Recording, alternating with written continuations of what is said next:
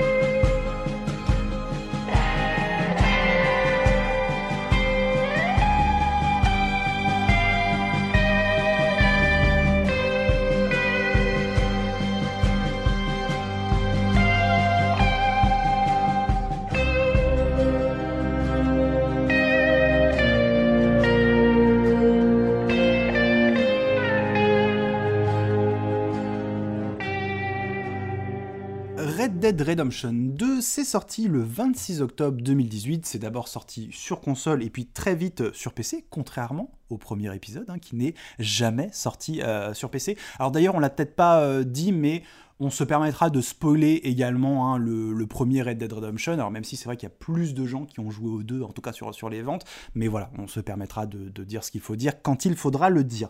C'est évidemment un jeu développé par Rockstar, et peut-être pour commencer, revenir un petit peu sur, sur l'histoire de ce studio. Euh, bah, de ces studios. Oui, c'est vraiment studios, tout à fait. Une pieuvre aujourd'hui. Hein, euh, bah, en fait, ça remonte à l'époque de où Take-Two en fait veut euh, monter un énorme studio.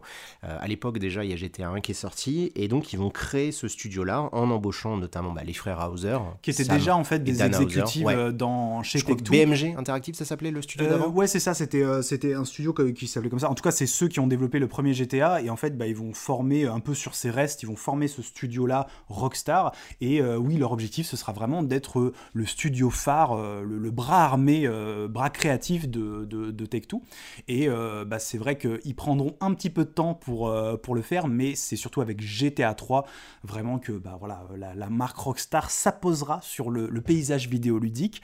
Euh, voilà, bon, bah, GTA 3. Euh, bah, de toute façon, c'est ça, hein. c'est vraiment le début euh, de, leur suprématie, et encore aujourd'hui, c'est, toujours un des studios qui est indétrônable. GTA 5, c'est un des jeux les plus vendus de l'histoire, il est sorti sur trois générations de consoles, il va continuer de sortir. Enfin, c'est vraiment une, un monstre aujourd'hui. Rockstar, en fait, pour moi, tu vois, ça fait partie de ce, de ce carré ultra, ultra VIP avec Mario, Zelda, tout là-haut, tu vois, c'est vraiment les représentants du jeu vidéo à la fois dans la culture populaire et auprès du grand public, même les gens qui connaissent pas le jeu vidéo ont entendu parler de GTA pour des bonnes ou des mauvaises raisons. On, parlait de GTA-like hein, quand même, quand il y avait des, open world. Euh, Pendant très longtemps, il n'y avait pas vraiment le thème open world, on disait GTA-like ou sandbox, on savait pas trop, donc mm-hmm. c'est dire quand même l'impact que ça a eu.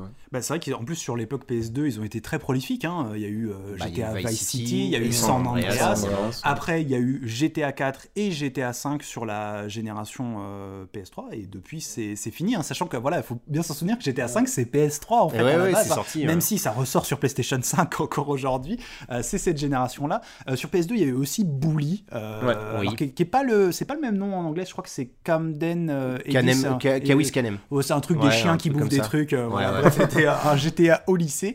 Et puis, bah, sur la génération donc PS3 360, ils vont sortir GTA chez les cowboys. et du coup, c'est vrai que c'est Rockstar San Diego qui, a, qui a développé le, le premier Red Dead Redemption. Et c'est vraiment justement, comme tu le disais, cette espèce d'histoire de cette pieuvre, parce qu'en fait, Rockstar, c'est au fur et à mesure des achats de Take-Two, euh, des achats de studios, bah, c'est des studios qui devenaient euh, Rockstar North, euh, Rockstar San Diego, Rockstar Brésil, machin, je sais pas quoi, il y en a plein aujourd'hui, mmh, des, mmh, des mmh. succursales. Et donc c'était un studio qui s'appelait Angel Studio, qui avait initié à la base un projet bah, voilà, de, jeu en western qui était financé par Capcom, et c'était Red Dead Revolver. Euh, c'est ça, en fait, euh, Capcom n'était pas allé au bout du financement, et euh, Tech2 a racheté le studio, et ils ont donc prolongé. C'est donc Rockstar qui a sorti ce premier Red Dead Revolver, même s'ils n'étaient pas vraiment impliqués dans la, dans la création. Et en fait, après la sortie de GTA 4, ils se sont dit, bon bah ok, on a cette licence-là, Red Dead, on va essayer d'appliquer euh, bah, notre formule GTA qui est quand même bien arrivée à maturité avec le 4, qui avait pris quand même une nouvelle, euh, nouvelle envergure avec, euh, avec la HD. Et bah, ils vont le transposer dans, Red Dead Redemption. Ce sera quand même un gros défi parce que bah, l'ADN des GTA, c'était les villes, c'était vraiment des buildings, des, trucs comme ça, c'était vraiment l'urbanisme. Alors que là, on passait vraiment sur les, grandes étendues. etc. Exactement. Et euh, bah, ça aura quand même été une grande réussite pour eux. Alors même si Red Dead Redemption 2 n'atteindra pas les scores euh, commerciaux. Euh, non, le premier Red Dead que oui Red Dead Redemption oui Red Dead Redemption pardon excuse-moi euh, n'atteindra pas les scores de, des GTA hein, ne viendra jamais titiller euh, cette ah, déjà c'est pas sorti sur PC donc mine de rien euh, il se coupe toujours d'une grande d'une grande partie du public. Ça fait partie de ces longues légendes tu sais c'est comme Bloodborne sur PC Red Dead sur PC c'est le jour où ça sort on pourra les cocher sur la case en se disant ça y est et, je pense que ça fait partie du jeu justement où c'est impossible parce que le, jeu là une enfin il y a eu plusieurs interviews qui ont été données comme quoi c'était pas possible parce que l'architecture du jeu euh, en fait, le seul moyen de le ressortir de PC, ce serait de faire un remake euh, total. Quoi. Ils ne peuvent pas le, remaster ou le porter juste comme ça sur PC. Euh, ce serait très très compliqué. Cela dit, ça peut être aujourd'hui, par rapport à ce qu'ils ont fait à Red Dead 2, ça pourrait tout à fait être une option viable. Tu vois, de se dire, ils font un remake de Red Dead Redemption qui sort sur les nouvelles consoles, les nouveaux PC. Oui, ça permet de prolonger l'histoire du 1. En gros, tu as eu le jeu, la préquelle, et finalement, ce de nouveau. Effectivement, tu vois, ça me choquerait pas si c'est ça leur prochain gros projet. Voilà, donc gros succès bah, commercial, pas autant que les GTA, mais comme dit, bah, GTA GTA, c'est tout, tout en haut, donc euh, de toute façon, ils pouvaient pas. Je pense même pas que c'était leur objectif de, de faire la même chose, mais quand même une grosse réussite commerciale et puis surtout critique. hein, euh, voilà, c'est un des jeux qui a marqué euh, les années 2010. Euh, Enfin, quoi que non, c'est 2010, ouais. Donc, euh, ouais, c'est quand même les années 2010. À titre personnel, ça a longtemps été euh, mon jeu préféré, hein, jusqu'à un, un certain Bloodborne. Donc, euh, quand même un jeu qui a, qui a beaucoup compté et qui à l'époque pour moi était vraiment le bah, l'open world n'était pas euh, surreprésenté comme il l'était aujourd'hui. Et pour moi c'était vraiment bah, l'apogée et surtout la démonstration que Rockstar pouvait faire autre chose que euh, du GTA, enfin avec une formule un petit peu différente, euh, se, se passer de, l'urbanisme et faire quelque chose quand même qui, qui- qui tenait debout. Donc voilà, grand grand jeu. Et Dès le début, c'était de toute façon envisagé comme une franchise, puisque euh, même à la fin, avant même que Red Dead Redemption sorte, ils pensaient déjà à faire une suite. Ça, c'est important de le noter parce que bah, Rockstar, en fait, ces dernières années, et on le voit bien avec GTA V, ils sont vraiment. Ils ont embrassé ce système de jeu service. Aujourd'hui, euh, GTA V, ça marche principalement parce qu'il y a ce truc de GTA Online. Et donc, cette idée de faire des franchises, ça leur permet, eux, de ne pas avoir à réfléchir toutes les 5-6 ans à ressortir une nouvelle IP, réinventer un univers. Ils peuvent développer un univers et à partir de là, exploiter le jeu d'une autre manière. Et donc, bah, dès le début, ils se sont dit qu'ils allaient faire une suite à Red Dead 2, euh, enfin Red Dead, pardon. Comme ils voulaient la sortir sur PlayStation 4 et Xbox One, ils se sont rendus compte qu'évidemment, les moyens qu'il fallait mettre en œuvre d'un point de vue technique étaient énormes. Et donc là, en fait, ils ont eu une autre approche. Plutôt que de filer ça à un seul studio, ils ont fait comme ils ont fait avec la fin du développement de GTA V.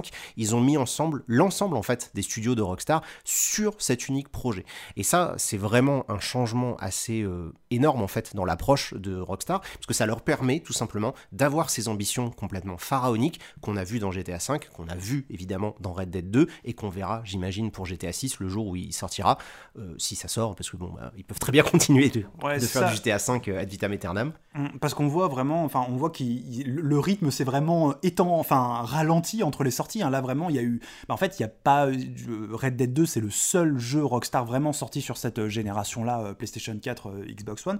Et euh, oui, il y a vraiment eu un gros ralentissement. Et pourquoi? Bah Parce que avant, ils pouvaient jongler. Il y avait plusieurs studios qui bossaient sur différents projets. Là, c'est tout le monde qui a été mis sur le, même bateau.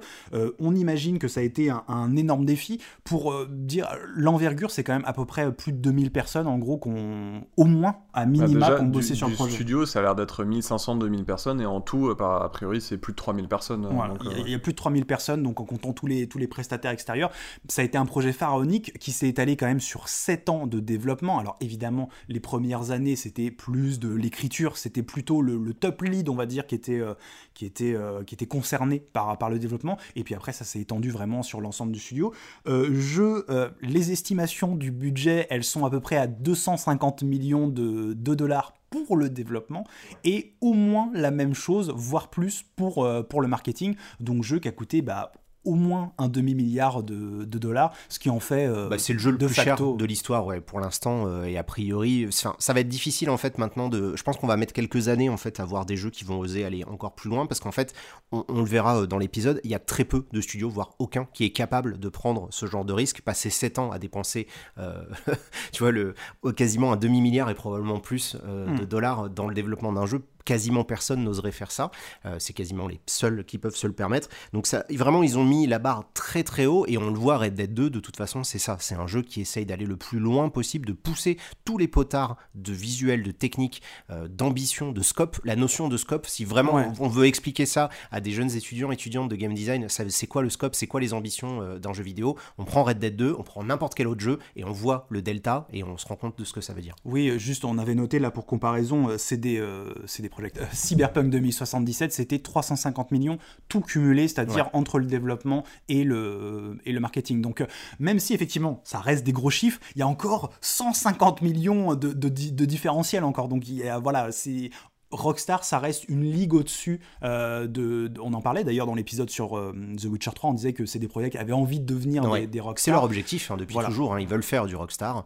Et euh, bah, d'ailleurs, Cyberpunk, ça ressemble beaucoup à du GTA. hein. Ils ont enfin embrassé ce délire d'urbanisme. Donc, ils ont pu Mm. vraiment montrer qu'ils essayent de faire du GTA. Alors, voilà, bon, ça n'a pas encore très Avec bien plus fonctionné. ou moins de Plus ou réussite. moins de Le jeu réussite. n'est pas sorti de toute façon. Le jeu, donc, euh, le jeu est toujours en, en early, donc on ne sait Ouais. pas, on verra quand il sortira. Mais euh, non, pardon, les gens ils sont déjà en train de dire mais je- arrête, il recommence.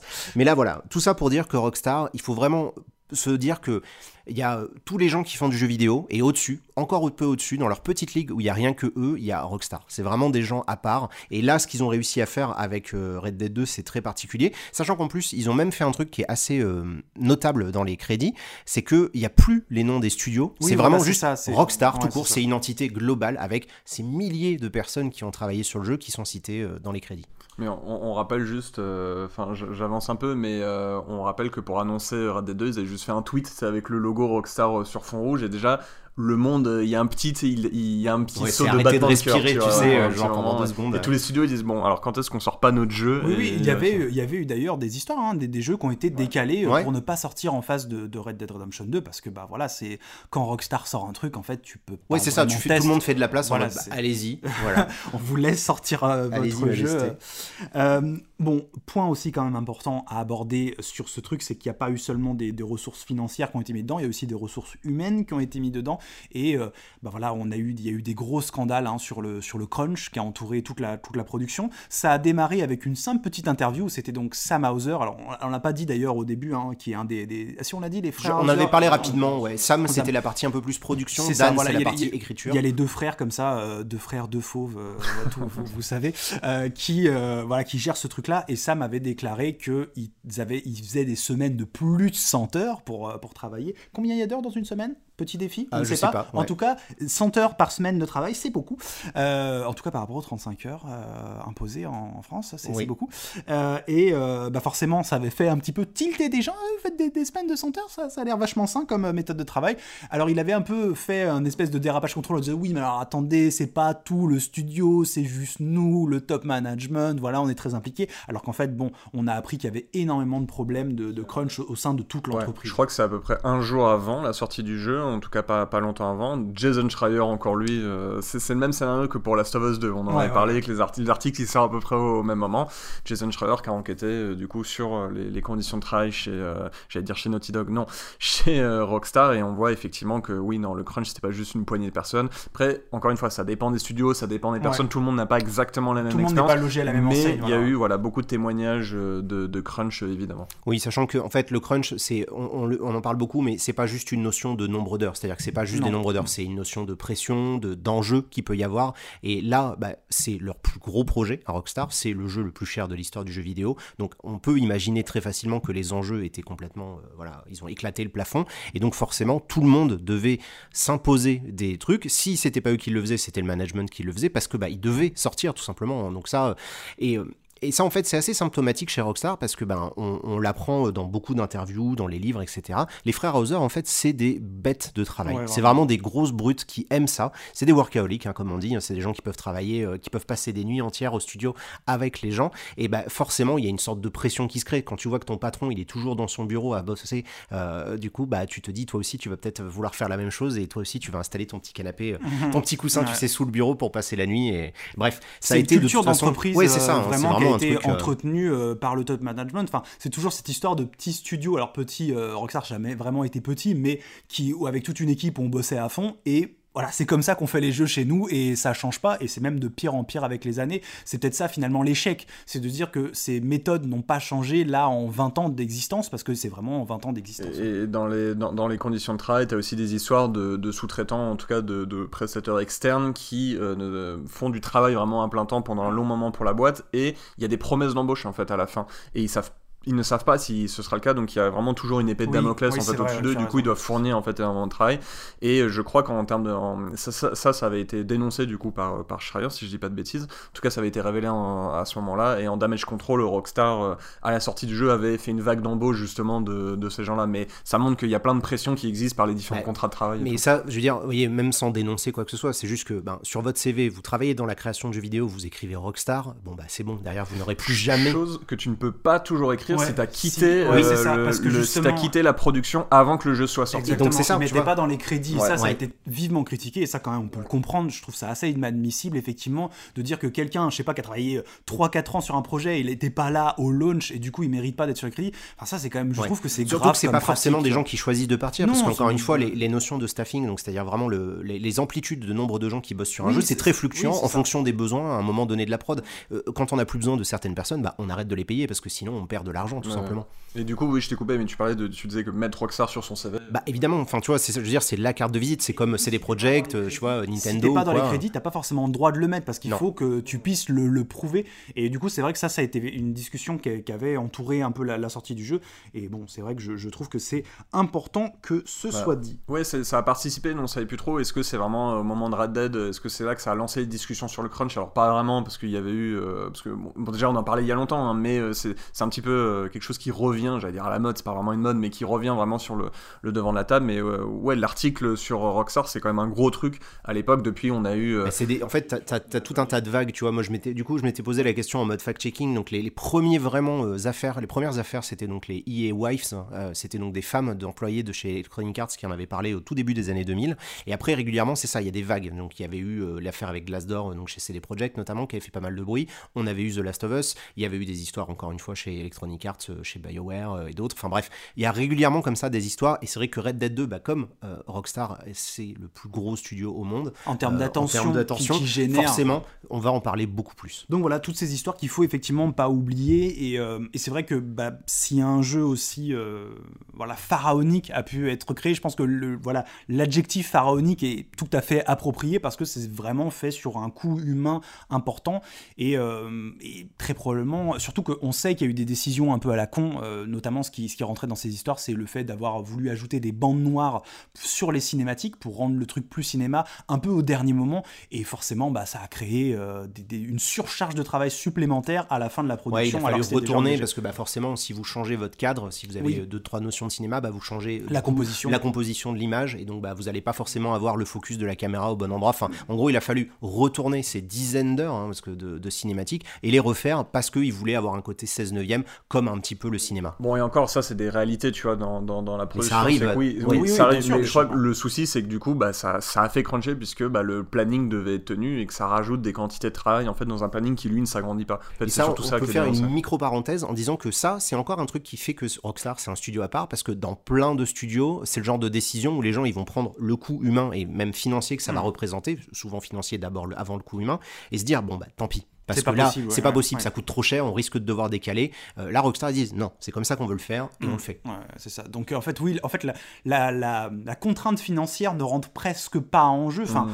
Tech2, ils le savent. euh, je crois qu'il y, y y a une phrase de Sam Hauser, il dit voilà, euh, Tech2, ils- on a, on a fait Rockstar, euh, on a sorti GTA 3, et depuis, ils ont plus jamais été dans la merde, tu vois. Donc il y a un côté genre, toute façon, les gars, euh, Bah ouais, ouais, c'est vous ça. faites tout notre chiffre Vous d'affaires. avez donc, besoin d'un euh, truc, bah, on vous bah signe un voilà, chèque, c'est de ça, toute y façon. Il n'y a, pas de problème. GTA quoi. 5, il s'est plus vendu en 2020 Oui, oui, que toutes les autres années, alors que ça fait plus de 10 ans qu'il est sorti. C'est un Enfin, truc euh, en termes de rentabilité, ça n'a pas de sens en fait. Ouais. C'est, il y a- je sais même pas s'il y a d'autres industries où c'est possible de, de prendre autant de pognon avec un truc comme ça. Je ne sais pas si c'est possible. Euh, donc voilà, tout ça pour dire que ça a été un, un développement extrêmement long, très coûteux, euh, très chaotique et euh, ça a attiré euh, voilà beaucoup de beaucoup d'attention là-dessus. Et de toute façon, faire des jeux de ma boule comme ça, c'est pas possible autrement, malheureusement. aujourd'hui, En tout cas, aujourd'hui, la production est pensée, c'est pas possible. Exactement.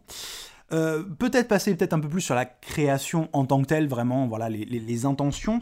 Euh, Il y avait déjà ce délire d'un script de plus de 2000 pages. Ça, c'était dès euh, la sortie, et je crois que c'est dès 2012, il y avait ce fameux script, hein, donc cette histoire, la décision de faire une préquelle, d'explorer euh, les relations, en fait, entre John et Dutch, hein, puisqu'on le rappelle, donc euh, Red Dead Redemption, premier du nom, c'était euh, John qui partait à, la recherche de ses anciens compagnons d'armes et qui devait bah, les tuer euh, parce qu'il était contraint par, par le gouvernement, sinon on lui prenait sa famille et sa petite baraque, et à la fin on tuait Dutch. Dutch c'était vraiment l'ombre qui planait, c'était vraiment, son texte c'était une espèce un peu de père de substitution, mais qui avait quand même trahi John, donc il y avait tout son nom qui planait, et là l'objectif pour Rockstar c'était d'explorer ce passif qu'il y avait entre les deux personnages, mais ils ont pris une décision de ne pas, bah, de ne pas centrer vraiment l'histoire sur John, même si bon, c'est quand même un, un petit peu le cas, et plutôt de dire bon bah ce qu'on va faire, c'est qu'on va explorer cette, cette relation entre ces deux personnages via une tierce personne qui deviendra donc euh, Arthur Morgan, et, euh, et aussi bah, euh, comment cette relation va évoluer au sein de toute cette famille qui était le gang, donc le fameux gang de Van der Linde. Van der Linde.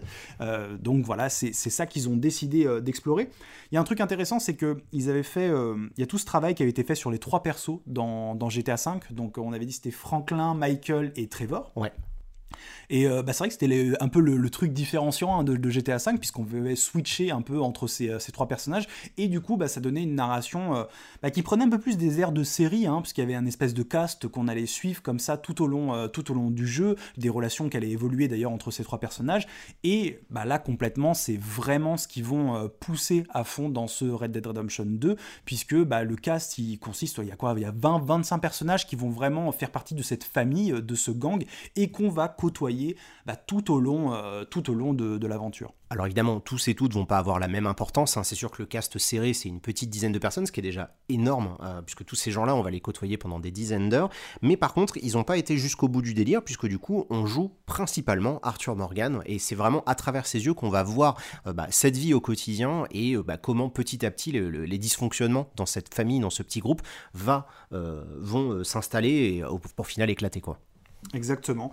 Et puis euh, il y a euh, cette décision aussi de mettre la, vie du camp euh, comme essentiel. C'est un truc sur lequel ils ont beaucoup travaillé, de, faire une espèce de petit endroit où toute cette famille va pouvoir se retrouver, on va pouvoir papoter et vraiment vivre au rythme du gang. Ça, ça a été une intention dès le début et c'est quelque chose effectivement qui, marque vraiment le jeu. Oui, c'est un outil narratif aussi puisque bah, s'ils veulent raconter l'histoire de, ce groupe, idéalement il faut qu'il soit mobile. En, fait. en tout cas, le fait qu'il soit mobile te permet justement de, de changer de zone, de changer d'endroit et de de voir une évolution du camp. Tu sens que dans le gameplay aussi, ils voulaient faire quelque chose, de, une espèce de hub un petit peu central mm. qui va évoluer en fonction de ce que tu, ce que tu dépenses dedans. Et ils vont te pousser justement bah voilà, à t'investir en fait avec ce truc-là. C'est très libre, donc ça c'est vraiment aux personnes, aux joueurs, joueuses de choisir de s'investir ou non. Mais si tu le fais, bah, tu peux passer en fait énormément de temps dans ce camp à, euh, avec des moments assez anecdotiques. Tu vas faire une partie de domino, tu vas écouter euh, l'un se plaindre, tu vas en avoir un qui est bourré qui va te parler pendant 5 minutes en te tenant l'épaule et au bout d'un moment tu vas lui dire eh oh, euh, dégage, j'ai du travail. Et, et, tu vas choisir de bah, d'aider le camp parce que bah, ils ont besoin de, bouffe, ils ont besoin de fringues, ils ont besoin de munitions. Enfin voilà, ils ont vraiment voulu donner ce côté un peu euh, ancré en fait, ancrer euh, le jeu dans une histoire de groupe pour comprendre quel est le rôle d'Arthur Morgan, qui lui est le bras armé hein, vraiment mm. de, du groupe, euh, enfin de, Dutch. C'est vraiment la personne qu'on envoie quand il faut régler n'importe quelle situation et ça se passe pas en parlant, il faut donner des coups de poing et tirer dans les têtes. si la violence ne résout rien, c'est que t'as pas tapé assez fort. Ça c'est un peu la philosophie d'Arthur dans le gang Dutch et puis, bah, la dernière intention euh, principale, c'est vraiment de pousser l'immersion par le réalisme. Donc, euh, vraiment un travail absolument euh, faramineux. On reviendra d'ailleurs dessus un petit peu après sur, sur les animations, sur le rythme. vraiment un jeu qui est très long, un jeu qui se veut être un, jeu fleuve en fait. Hein. vraiment, je pense que moi, je, parle, je vois vraiment ça comme une grande série. et tu sens que c'était ça leur modèle en fait de narration. Avant, c'était peut-être des films, mais là, vraiment, comme c'est construit avec ce cast de personnages, tu sens qu'ils sont vraiment appropriés bah, la façon qu'on a de consommer les séries euh, depuis maintenant ouais, 20 ans. Euh. Ça, on le retrouve avec le découpage par acte, en fait, hein, qui permet vraiment de marquer des ruptures avec des changements, bah, comme tu le disais, Max, euh, des changements de lieu, des changements de ton, des changements bah, de, le, groupe. Petit à petit, on va perdre des membres, on va Il y en a d'autres qui vont se greffer. On a carrément un passage complètement improbable où tu dis, bah oui, on va être sur une île à côté de Cuba pendant quelques heures, parce que bah, c'est comme ça qu'on a envie de le faire, avec un épilogue où on change complètement de point de vue. Enfin voilà, ils ont vraiment ils ne se sont pas mis de limite, t'as l'impression, euh, pour raconter ce qu'ils voulaient raconter. Et effectivement, le, mot d'ordre, on parle souvent de piliers quand on parle de jeux vidéo et de création.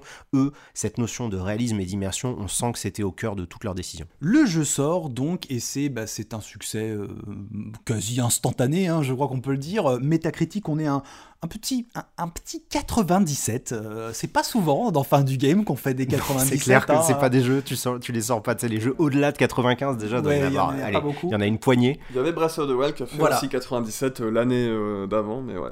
Voilà, donc 97 sur Metacritic. on avait quand même regardé le user score qui est à 8,5 sur, sur Metacritic, ce qui est déjà pas mal, hein, mais ce qui est moins que par exemple Ghost Tsushima. J'avais regardé. C'est vrai ouais, Ghost Tsushima c'est 9.2 Allez sur le user score. Voilà.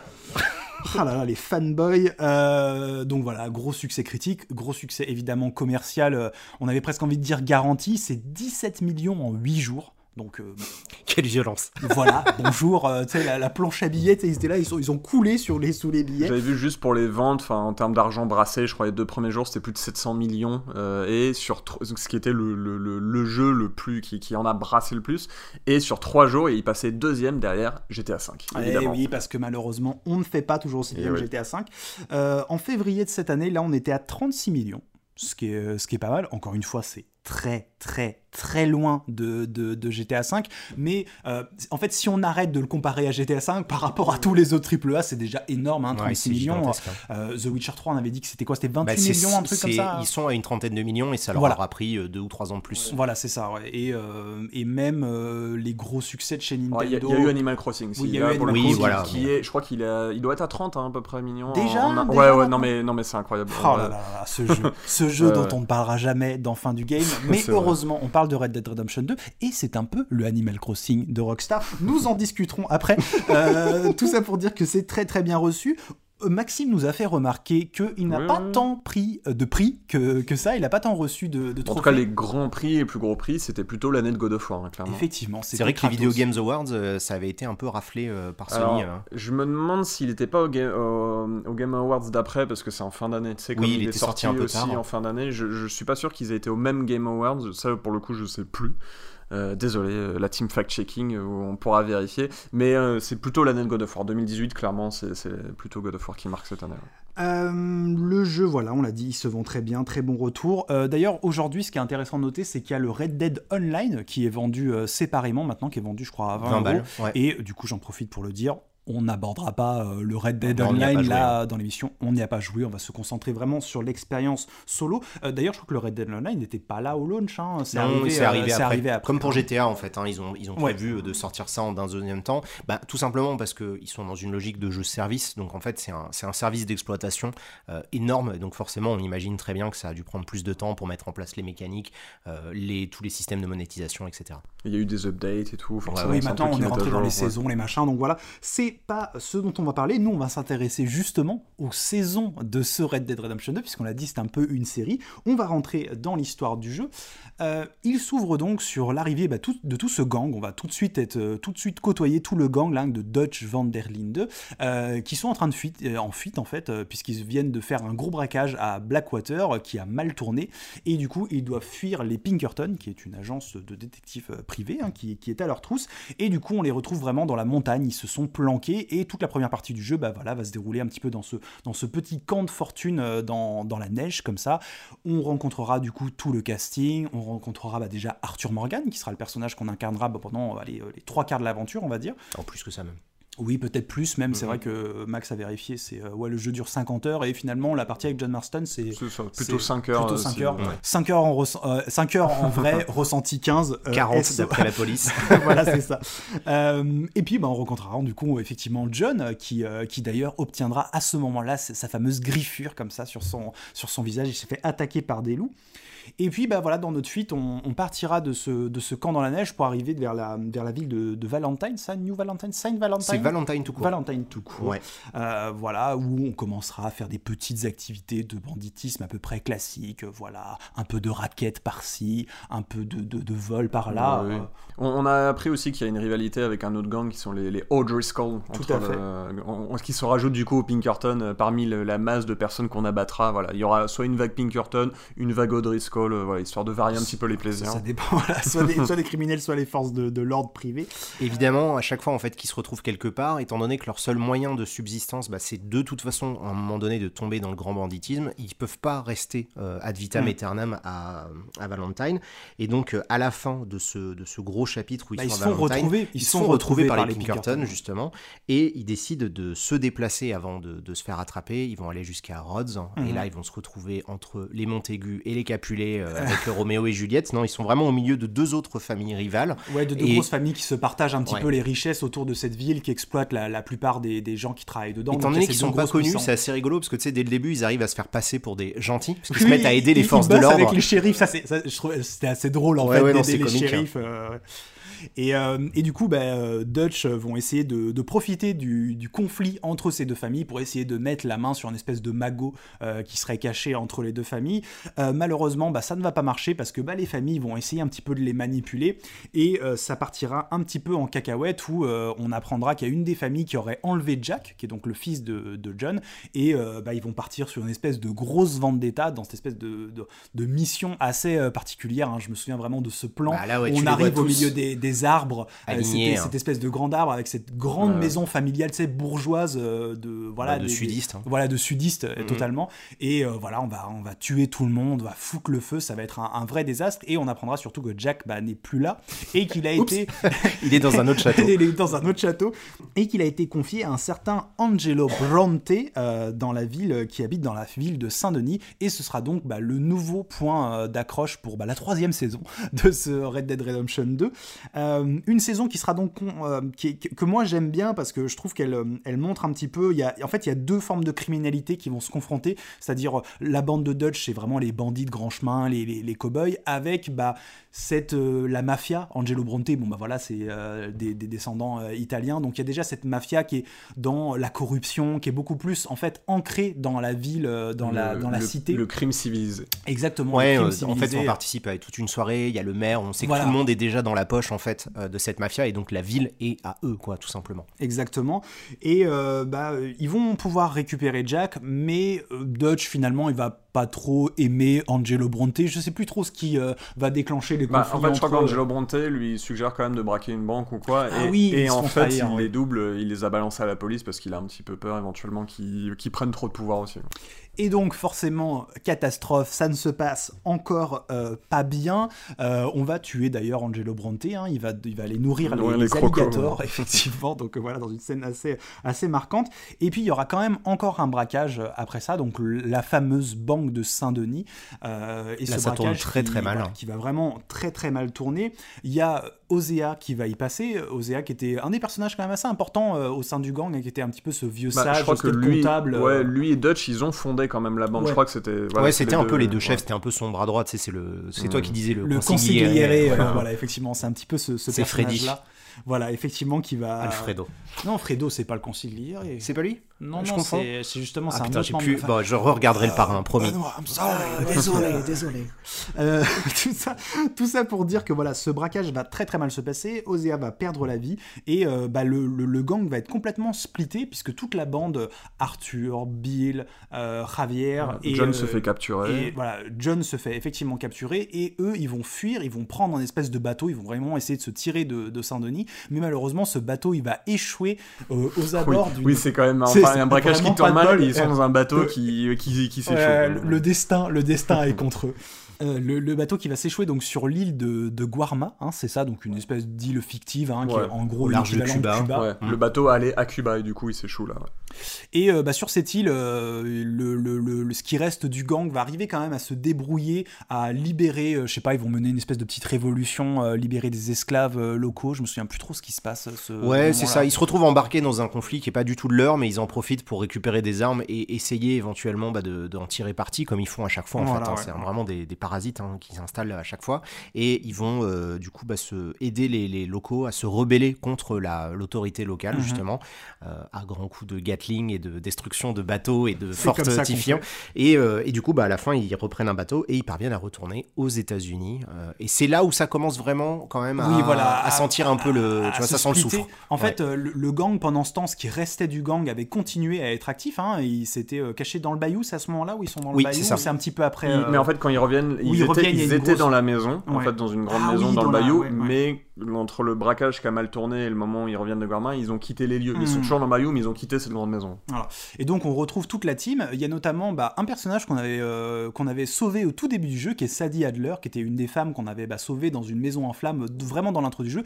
Elle a step up, elle a pris le, elle a pris sa, parce que Sachant que tu sentais qu'elle était déjà Oui, pas mal attirée par le, le banditisme, ça lui parlait. Elle pas aime les hein. flingues, ça lui parlait de, tuer des gens à coup de revolver. Et du coup, bah, elle a vraiment pris sa place dans le gang de presse de leader, en fait, euh, limite. Elle euh, défend euh, bah, tout ce qui reste du gang, parce que, encore une fois, il n'y a pas seulement les bras armés, il y avait aussi des femmes, il y avait des enfants, enfin, c'est une petite famille, quoi. C'était une petite communauté, hein. c'est vraiment le côté un peu tribal, tu vois, Ouais. qu'ils essayent de développer. euh, Et, euh, et elle, elle reprend pas mal de place. Quand du coup Dutch revient, euh, euh, Arthur, pardon, un- une de ses premières que- préoccupations, pardon, c'est d'essayer de sauver John, Mm. euh, de le libérer de prison. Et Dutch, en fait, lui, ne le veut pas. Euh, donc là, ça commence déjà un petit peu à se dissocier, parce que jusqu'à présent, Arthur, c'était vraiment le, chien-chien de, Dutch. Hein. Dutch disait euh, saute, lui il disait euh, quand est-ce que je retombe? Donc voilà. Ah, Arthur qui vient de se faire diagnostiquer de la tuberculose aussi. Oui, c'est en rentrant. En tout cas, c'est dans son, oui, ce moment-là, à peu près. Et on, sait que, on, pourra revenir en détail là-dessus plus tard, mais c'est en tabassant quelqu'un qui était malade, en fait, qu'il l'a probablement chopé, un mec qui, qui nous tousse du sang. Ouais, il devait de l'argent et tu le tapes comme ça, et il te tousse dessus, et voilà, c'est comme ça qu'il lui a refilé la tuberculose. Donc très vite, bah, Arthur va comprendre qu'il est, euh, qu'il est condamné. Euh, il va avoir toute l'histoire aussi avec les natifs, euh, les natifs d'Amérique. Donc, et Dodge va essayer de profiter d'un conflit entre l'armée et des natifs américains bah, pour, bah, pour encore une fois trouver de la, merde. voilà. Il y a le père qui est plutôt pacifiste, mais le fils qui lui voudrait faire la guerre et tout. C'est quoi C'est Aigle machin ou je, sais pas quoi. voilà, il a un nom comme ça. Et le, le Dodge du coup va plutôt se mettre le fils dans la poche et le pousser à mener des conflits armés pour que puisse profiter d'une d'une ouverture en fait d'une diversion pour euh, choper des, des bonds, des, des obligations, oui, euh, ouais, ouais, récupérer énormément d'argent. Mm, mm. Donc tout ça pour dire que Arthur, à un moment donné, il sait qu'il est condamné et ça va vraiment changer son mindset. Il va commencer à vraiment euh, voir les choses différemment et il va tout faire en fait pour, pour essayer de sauver John, même contre les ordres de Dutch, ce qui est vraiment le, moment où ça, le gros moment de rupture. Avec Sadie, ils vont organiser cette, cette libération et quand enfin il l'a libéré, bah, c'est là où ça, ça pète en fait ouais, c'est là où ça va vraiment péter. Alors ils vont quand même faire une espèce de braquage qui va encore une fois mal tourner après, parce que c'est un peu euh, l'histoire de leur vie, les, braquages qui tournent mal.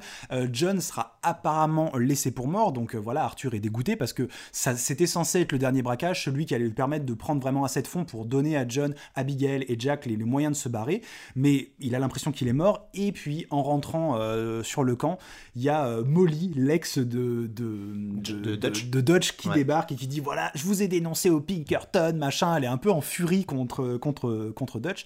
Et euh, je sais pas, je sais plus comment vraiment s'amorce vraiment le conflit, mais c'est un peu là, bas ce qui va faire splitter vraiment euh, Arthur euh, et, et bah, Dutch. En fait, Dutch, tu sais, il est vraiment en mode qui est contre moi, qui est avec moi, etc. Genre, il dessine une ligne au sol et puis vous faites les équipes de, de ballons prisonniers. Hein. Ouais, je crois qu'il y a un petit truc qui colle pas dans la temporalité, parce qu'il me semble qu'ils attaquent le train après, juste après ça. Mais oui, bref, on, sait qu'ils se doutaient qu'il y avait un traître, on hmm. croit que c'est Molly jusque-là. ensuite, c'est, je crois qu'il y a le train, en tout cas le moment où John est laissé pour mort, sachant que Arthur avait aussi été abandonné par Dutch mhm. à un moment. C'est long. Oui, ça commence. Mais on va, ouais, pour synthétiser, euh, Dutch commence euh, à, être de plus en plus parano. La mort de, de Hosea, enfin de contre-pouvoir entre mhm. guillemets, fait qu'il devient de plus en plus fort. Il y a Maika, on en avait toujours pas parlé, qui est un personnage détestable depuis le début, qui est un peu fou, un peu, qui est un ah, vrai connard, l'image du connard. Vrai, hein. vrai chiant-lit du gang euh, qui fout la merde à chaque et qui se met un petit peu Dutch dans la poche, en tout cas qui arrive à l'influencer pour continuer à faire de la merde. et donc oui, la, la famille éclate. Il y a John qui revient dans un moment un peu de sex machina quand il commence à s'engueuler parce que Arthur a appris que Micah c'était lui en fait le traître, que c'était pas Molly. Pourquoi est-ce que Molly a menti? On sait pas, mais ok, c'est pas grave, ça permet de faire un twist où en fait c'est Micah la taupe. Et euh, là, ça commence à faire Mexican standoff, tout le monde se pointe un peu des armes et tout, et donc euh, John qui arrive et qui dit Oh Dutch, tu m'as abandonné et tout. Donc il y a la team Arthur et John.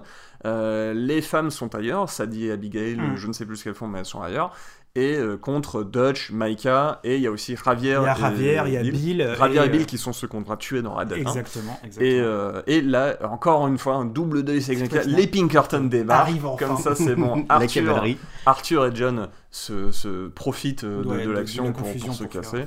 Et nous, on aura le choix, en tout cas en, tant qu'Arthur, d'aller chercher l'argent euh, le fameux argent de Blackwater qui était, euh, le, si vous vous souvenez, au début de l'épisode, le lieu du braquage au début euh, mm. qui a fait qu'ils ont dû s'enfuir sans argent. Dodge gardait un coffre avec l'argent de Blackwater quelque part, c'est Abigail qui avait la clé. Bref, j'arrête avec les détails, on a dit, et on a le choix entre aider John euh, à s'enfuir ou à aller récupérer l'argent, sachant que même si on récupère l'argent, John arrivera quand même à mm. s'enfuir, et on aura une espèce de good ending, bad ending, puisqu'on avait une jauge de karma jusque-là, et en fonction de ça, soit on se fait tuer par euh, Micah, euh, soit on meurt paisiblement de la tuberculose, avec soit un loup si c'était une mauvaise fin, et un cerf si c'était une belle fin, et dans tous les cas, Micah se barre dans son coin et Dodge dans le sien. Et, là, le jeu en fait change complètement de point de vue. pas fini. C'est pas C'est fini, ouais. Ouais, c'est ça. Puisque on incarne John. Ça y est, on commence à lancer en fait le, le début de Red Dead 1. Il est en train de s'installer. Euh, il a des petites activités de fermier euh, très très classiques. Alors ça ne dure pas 15 heures. hein, c'est toujours une fois. Oui, oui, ça, oui. ça Non, mais dure c'est vrai qu'on quelques on heures. s'est tous dit genre ça, ouais, ça dure 15 heures et moi vraiment en ressenti euh, parce que moi je l'ai fait vraiment à l'époque de la sortie hein, le jeu je, je l'ai pas refait pour l'émission vraiment désolé mais ouais je m'en souviens vraiment j'étais j'en pouvais plus quoi c'était c'était vraiment long alors que ça ne dure que 5 heures effectivement c'est pas si long donc euh, John Abigail et Jack qui bah finalement vont pouvoir enfin voilà euh, tenter de, de mener une vie paisible euh, des, des- des bons fermiers mais John, voilà, il va se faire embaucher dans une espèce de, bah, dans une ferme tout simplement. Et comme il est quand même débrouillard et surtout qu'il aime utiliser des flingues pour tabasser des mecs quand il y a des problèmes, bah voilà, il va se. Comme se- par hasard, il rejoint un, un ranch où ils se font emmerder par Voilà. des gens qui crament des trucs, qui menacent avec des armes, du coup, forcément. Voilà, les- Forcément, les- il est obligé de tirer quoi. Exactement, exactement.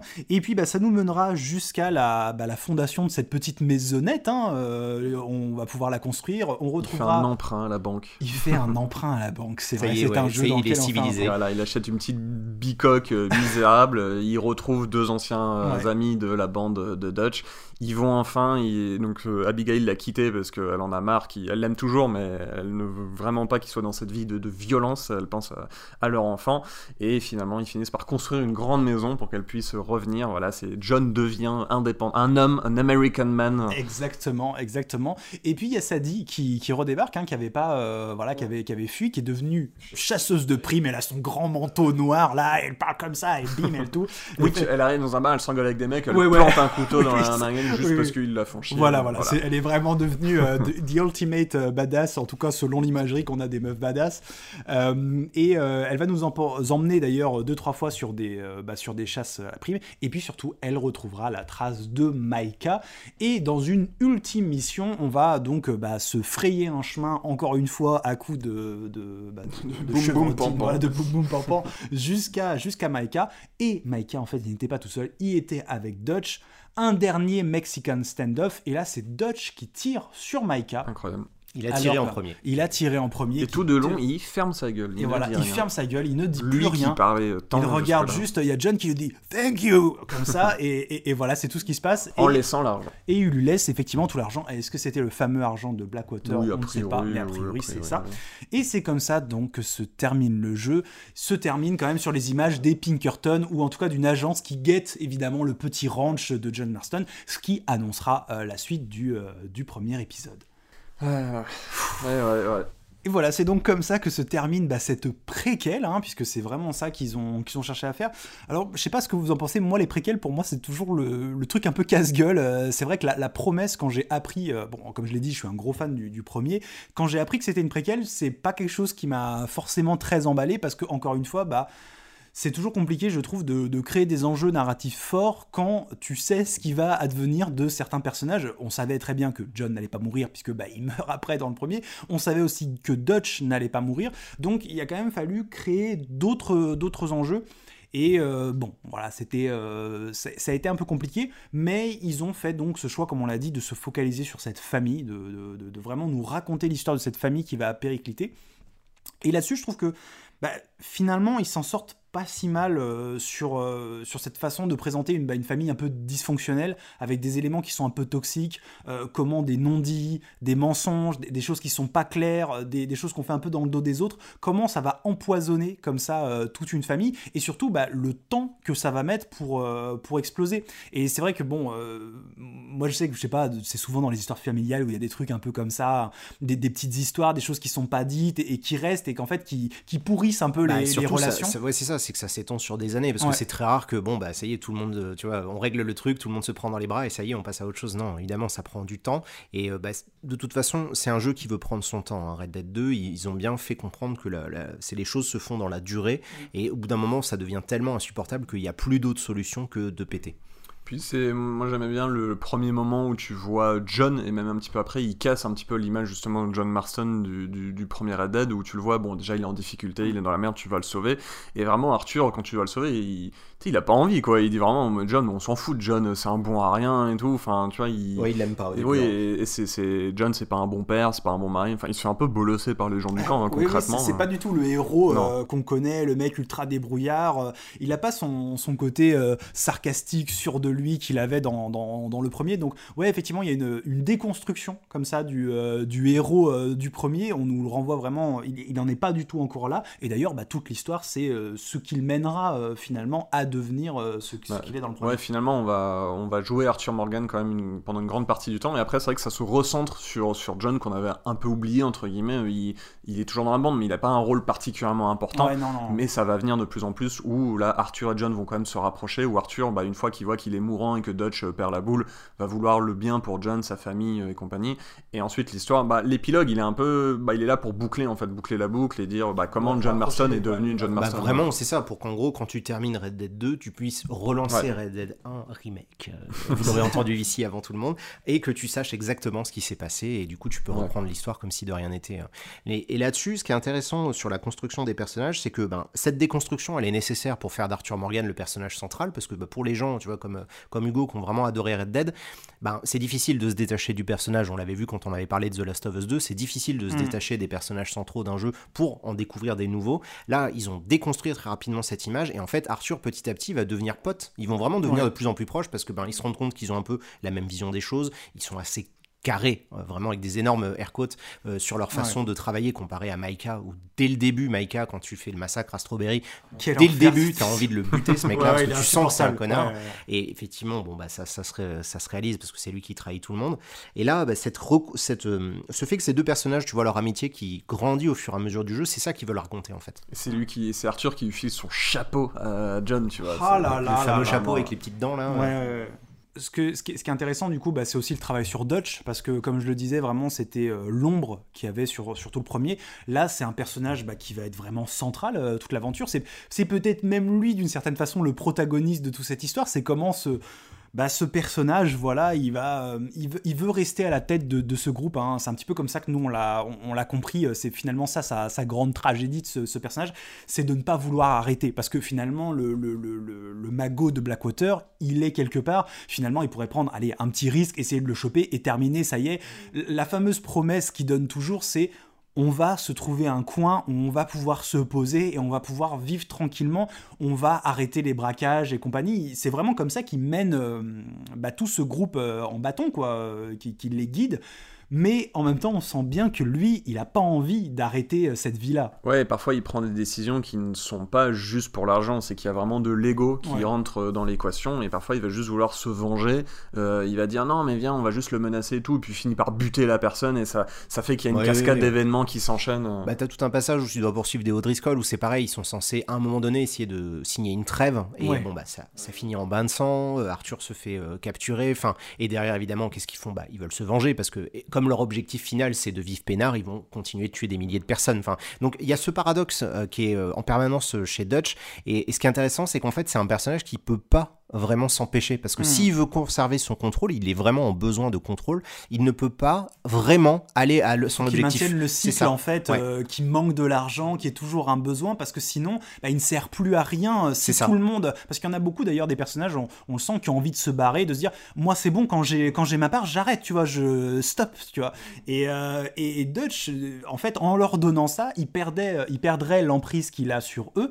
Et bah, on, comprend que c'est quelqu'un qui a envie de conservé euh, sur son emprise. Mais euh, il y a cette image un peu, voilà, de, tu sais, c'est le bon père de famille, mais qui a envie de garder cette place-là, de dire, voilà, c'est moi le patriarche, c'est moi qui, qui permet à tous ces gens de, de vivre. Donc, ouais, il y a ce côté, bah, on parlait un peu de pervers narcissique, de, de, de personnes qui, qui, s'imaginent comme étant vraiment le, messie de tous ces gens, le, leur sauveur, et il faut qu'ils continuent à les sauver euh, jusqu'au bout. Et il y a tous les traits de caractère à base de manipulation, de mensonges, voilà, de chantage affectif. Enfin, il, vraiment, il va, il va pas hésiter pour, euh, en gros, la fin justifie les moyens pour Dutch. Et donc, son objectif, on le comprend en fait au fur et à mesure du jeu, c'est pas vraiment d'aider les gens et de faire ce fameux dernier coup et après on arrête, c'est en fait de les maintenir dans cette espèce de roue euh, qui de toute façon est condamnée à, l'échec. Et nous, on, on incarne donc Arthur Morgan qui, euh, enfin, depuis jeune, je crois, je sais plus quand ils se sont rencontrés, mais c'est un peu son père, c'est un peu son père, son père oui, il l'appelle souvent Son d'ailleurs. Hein. Et son, père adoptif. Euh, et du coup, comme on le disait, c'est qu'au début, c'est un peu le chien de Dutch, c'est quelqu'un qui lui est complètement fidèle, qui lui est complètement voué, qui fera les, tout ce que Dutch lui dira de faire.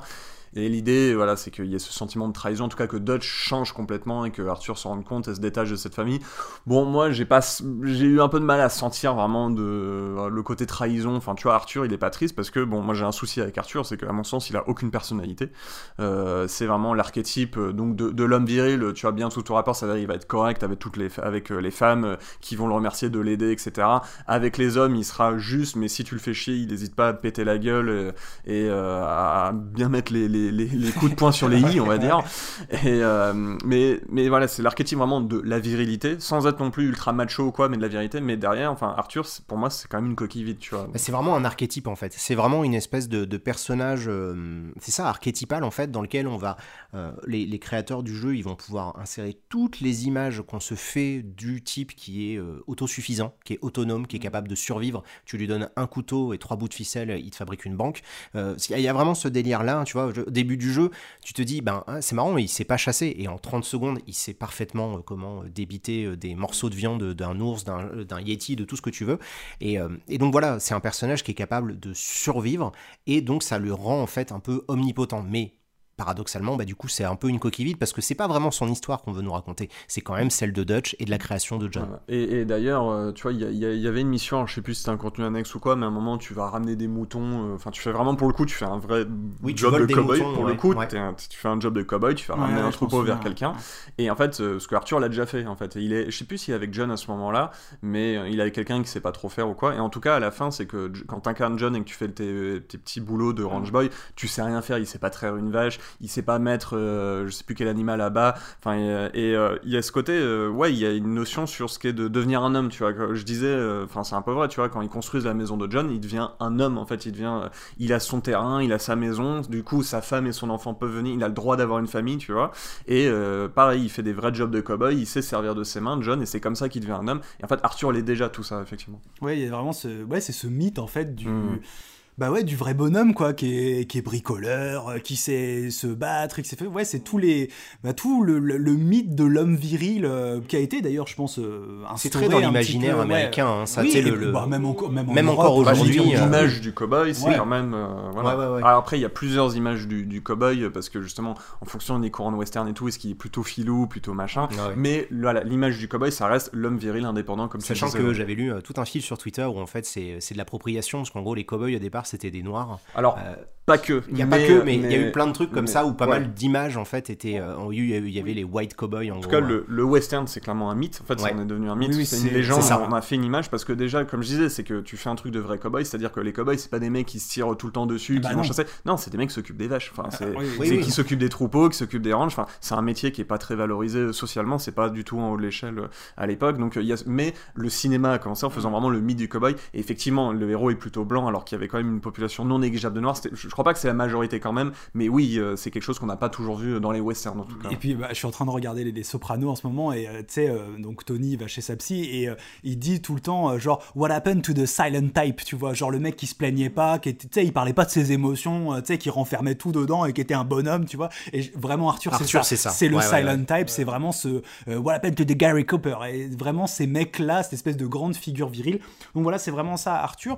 Moi, ce que j'ai quand même trouvé intéressant, c'est bah, cette fameuse tuberculose hein, qui va le, frapper. Alors toi, Maxime, tu le voyais vraiment, bah, tu as raison, c'est un truc de karma, c'est ah bah vraiment genre voilà, il est puni par euh, la divine, enfin voilà, t'es puni euh, par tes actions. D'ailleurs, c'est en tapant, en raquettant quelqu'un qui devient malade.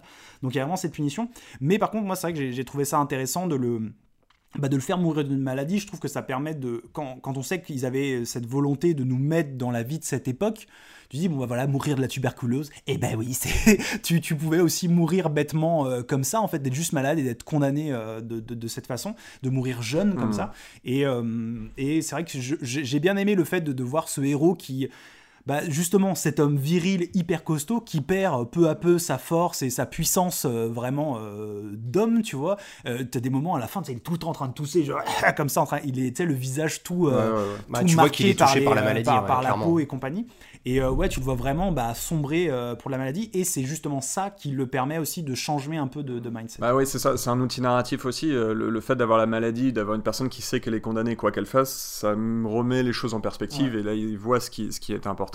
Bah t'as ça, euh, c'est le film avec Clint Eastwood là où il joue un vieux euh, Euh, Impitoyable raciste. Non, pas Ah, euh, western. Grand Torino. Ouais, Grand Ouais, Torino, bah, il y a ça. Il... Alors, Oui. désolé, spoiler. euh, il apprend qu'il est malade euh, qu'il est... et du coup, il va euh, mettre sa vie en danger pour aider quelqu'un. Enfin, j'imagine qu'il y a, d'autres films comme ça. C'est le premier qui me vient à l'esprit. Mm. Mais euh, oui, je, je trouve que le jeu, c'est pas une critique, euh, enfin, c'est pas péjoratif. Le, le jeu est assez moralisateur. En fait, Ouais. euh, dans un premier temps, sur euh, Arthur, donc avec le scénario principal où il mourra de la tuberculose et il y a un côté ironique, en fait. euh, Voilà, il le chope de quelqu'un qui l'a maltraité.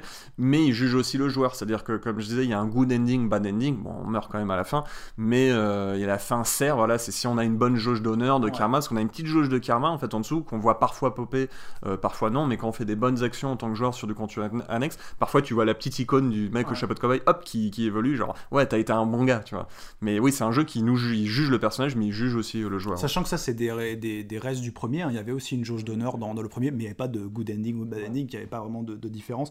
Donc je pense qu'ils ont voulu l'exploiter un petit peu comme ça pour donner un peu de, bah, de consistance à ce truc-là. Même si personnellement, moi quand je l'ai fait le jeu, je savais même pas qu'il y avait un good Ouais. J'ai vu mon cerf, j'ai fait ok, très bien, merci, au revoir. Et Enfin, alors, je me suis pas un truc ça. euh, que j'ai noté pendant la préparation, et toi, du coup, tu pourras nous confirmer ça, euh, Hugo. Arthur, c'est quelqu'un qui n'est jamais mentionné dans Red Dead 1. Ouais, non, non, non, non. C'est ça, donc c'est vraiment un personnage créé de Oui, toutes oui, pièces vraiment, euh, pour euh, permettre à cette préquelle d'exister. tout ce que Sadie et Arthur, euh, en tout cas des personnages vraiment iconiques du, du, du 2, euh, c'est les deux qui sont pas mentionnés. Parce que comme tu le disais, euh, Bill, c'est la première personne qu'on va chasser dans Red Dead 1, et, euh, et après c'est dans, au Mexique. Donc euh, ouais, euh, Arthur vraiment créé, euh, créé de toutes pièces et ouais, c'est- aussi un personnage qui m'a pas vraiment convaincu. Pour le- Je sais qu'il y a des gens qui ont eu vraiment un attachement très fort à lui. Peut-être aussi c'est le temps passé avec lui. Je sais pas. moi c'est vrai que j'ai fait pas l'aventure en ligne droite, mais j'ai pas non plus passé euh, 150 heures dedans. Mais c'est vrai que moi quand il est mort, j'étais un peu genre bah ok. Tu Ouais. vois. Et puis surtout comme tu vois venir, tu vois, t'as le temps de De te en fait, préparer. je pense que le, Mm. le plus gros choc, c'était plus la tuberculose, c'était genre, ah ouais, euh, il est malade, il va mourir, ok. Et ça, c'est vrai que ça a été plus, c'était le choc pour moi. Et après, quand il meurt, bah il meurt, c'était un peu, le, deuil était presque déjà fait euh, de mon côté, on va dire. Et puis après, bah voilà, il y a ce, ce fameux épilogue avec, euh, avec John Marston qui, euh, bah, qui renvoie vraiment, encore une fois, à la structure du premier, puisque à la fin du premier, on tuait Dutch, et il y avait vraiment un retour à la ferme avec des missions où on continuait à, à- à être justement derrière des troupeaux, on, incarnait du avec- coup bah, on peut spoiler le premier hein, euh, Oui, oui, mais, oui. on- mais John meurt enfin c'est ça oui, je- mais et on en, fait, incarne ce- ah ouais. ce que- en fait, le truc, c'est que les missions de ferme, elles sont encore avec John. D'accord, ok, ok, Tu tues. Dutch et après, bah, c'est fini. John va vivre sa vie à la ferme, donc il y a vraiment un retour où tu dis, ça y est, on est tranquille. Et en fait, non, les, Pin- les, euh, je crois que c'est ouais, les Pinkerton te tombent dessus. le, le FBI du coup Ouais, ouais, mais mais- du coup tu, tu meurs et après tu incarnes Jack quoi. Mais euh, ouais il y avait ce, ce retour à la ferme et c'est vrai que là on il y a vraiment bah, la même structure dans celui-ci. Alors même si le changement de personnage s'opère avant le, le retour à la ferme, il y a ça. Et puis bah, il y a encore la vengeance puisque là encore une fois avec Jack on pouvait venger le meurtrier de euh, de John. de John. Là, cette fois-ci, on va pouvoir venger le, le meurtrier euh, d'Arthur, même si bon, c'est pas obligé que tu l'aies tué. Bon, de toute façon, Maïka méritait de mourir. mais le grand méchant quoi Voilà, T'avais envie de le l'antagoniste. tuer à un moment donné. Ouais, ouais. Mm, mm. Mais euh, moi, c'est vrai que ça m'a. J'ai trouvé que euh, ça faisait. En fait, on tombait un peu dans le. Bah, dans, tu sais, dans le fan service. Parce que déjà, il y a toute la zone du premier qui est recréée euh, de toutes pièces. hein, c'est New Austin. Donc la zone euh, qui était la première zone du jeu euh, dans laquelle il y a la maison de, de John. Et euh, le- le fait que ça soit encore la même structure, avec encore un épilogue qui était encore sur la vengeance, encore le retour à la ferme, en plus dans le même endroit qui a été refait, j'ai vraiment l'impression que dans cette partie-là, c'est allez, c'est pour vous. euh, Ouais, il y a un ceux peu qui de redondance, bout, euh, euh, Ouais, après c'est même de la redite, hein, je trouve, Ouais, euh, plus ouais, que ouais, du fan service. euh, oui. que. Mais c'est pour ça justement, c'est ouais, c'est du mauvais fan service dans le sens où c'est vraiment de la redite et euh, ouais, c'est un moment. En fait, moi j'en ai eu marre à Guarma, j'en avais marre à Guarma parce que bah, ça fait déjà 25 heures que je jouais et donc moi ma limite en général c'est 30 heures donc c'était à peu près là et euh, bah, je suis quand même allé au bout mais vraiment l'épilogue je l'ai- j'en avais marre et surtout que voilà avec cet écho que j'avais en fait du, du premier, je me, je me demandais quel était l'intérêt et en fait l'intérêt bah, c'est juste vraiment de raconter raconter les, de raccrocher les wagons et de tuer Maika parce que je sais vraiment où, où John va être Mais après. pas seulement ça, c'est qu'en fait justement toute cette décision de faire l'épilogue, ça va nous permettre d'enchaîner avec le, le reste de l'épisode, c'est qu'en gros euh, c'est leur objectif, ils veulent rendre le truc réaliste, donc il faut que ça colle. Et donc quand tu commences à réfléchir ton jeu en il faut que ça soit réaliste, et ben euh, ils sont allés jusqu'au bout. C'est vraiment un jeu jusqu'au boutiste sur certains potards. Et donc, ben, c'était logique que tu rejoues John afin de arriver euh, à ce moment où, en fait, tu sais, limite, c'est vraiment ça. C'est le jeu se termine, tu peux lancer Red Dead 1. Ça y est, il s'est passé, euh, il y a une ellipse de trois semaines et c'est tout quoi. Et, et pourtant, moi je trouve que l'épilogue il, il rate quelque chose parce que je trouvais ça intéressant justement le contraste au début où tu bah, as ta vie de ferme paisible, euh, lente, entre guillemets, euh, réaliste et qui du coup contraste avec tout ce que tu as fait jusque-là. Sauf que non, il retombe dans les mêmes travers. Tu vas faire des missions de, de bounty hunting Mhm. avec euh, Mhm. Sadie. Tu, je crois qu'il y a au moins trois missions en tout euh, en comptant Maika. Donc non, tu, re- tu retombes dans le rythme fusillade, euh, tu construis ta maison, fusillade. euh, avant ça, c'était le ranch. Enfin, bah non, du coup, il y a, il y a- ce pense contraste que il ça- disparaît complètement. Je pense qu'il est fait pour montrer que tu sais, euh, John il est encore un peu bloqué Ouais, dans ouais, ce ouais. mode de pensée et en fait c'est à la fin, toute fin, une fois qu'il tue Maika, ça y est, il peut Ouais. passer plus ou Mais moins du à coup, en tant que joueur, tu Mais ne le oui, vis oui. pas du Ah coup. bah non, Il y a ce côté un peu moral, tu sais, euh, qu'on retrouve dans beaucoup de films de grand banditisme ou de trucs comme ça, où en fait tu ne peux pas quitter. C'est-à-dire qu'une fois que tu as Mm. mis le pied dans ce monde-là, oui. tu ne pourras jamais vraiment en sortir. Il y aura toujours quelqu'un de ton passé qui va vouloir se venger, qui va vouloir revenir, qui va, tu vois, every time they try to, tu sais, they, They pull me they back pull in. me back in, tu vois, c'est vraiment ça. C'est exactement la même chose. C'est, tu peux pas en fait. Et, et d'ailleurs, de toute façon, tous ces personnages sont vraiment condamnés dès le début, puisque, bah, en fait,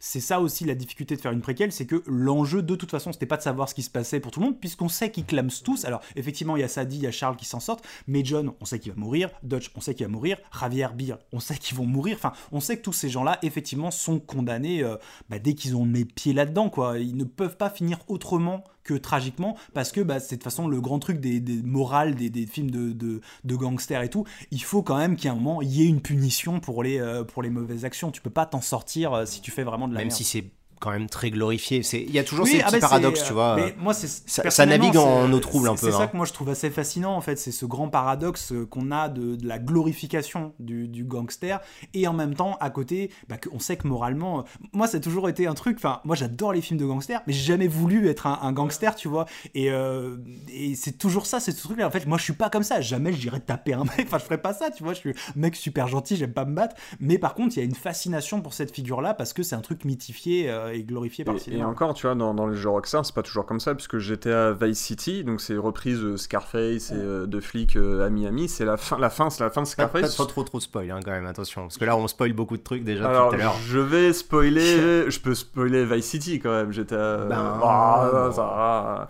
Vous Bon. êtes prévenus Voilà, Voilà, voilà. Non mais pouvez c'est, faire- je, pré- je préfère qu'on les prévienne, Oui, comme ça oui, au moins on n'aura pas de, c'est pas de- juste, bon voilà, la fin, c'est la fin Scarface, mais happy ending. Enfin, Ouais. c'est Oui, il Vice s'en City, sort, il, ouais, s'en sort, et, en fait c'est bon, il fait, allez, c'est bon, euh, on, on, est- on devient les rois, et ça finit, c'est un happy ending hein, quand Ouais. même. Bon, bref. Mais là, effectivement, pour le côté Oui, western. là, on retrouve ce, ce truc un peu euh, maudit.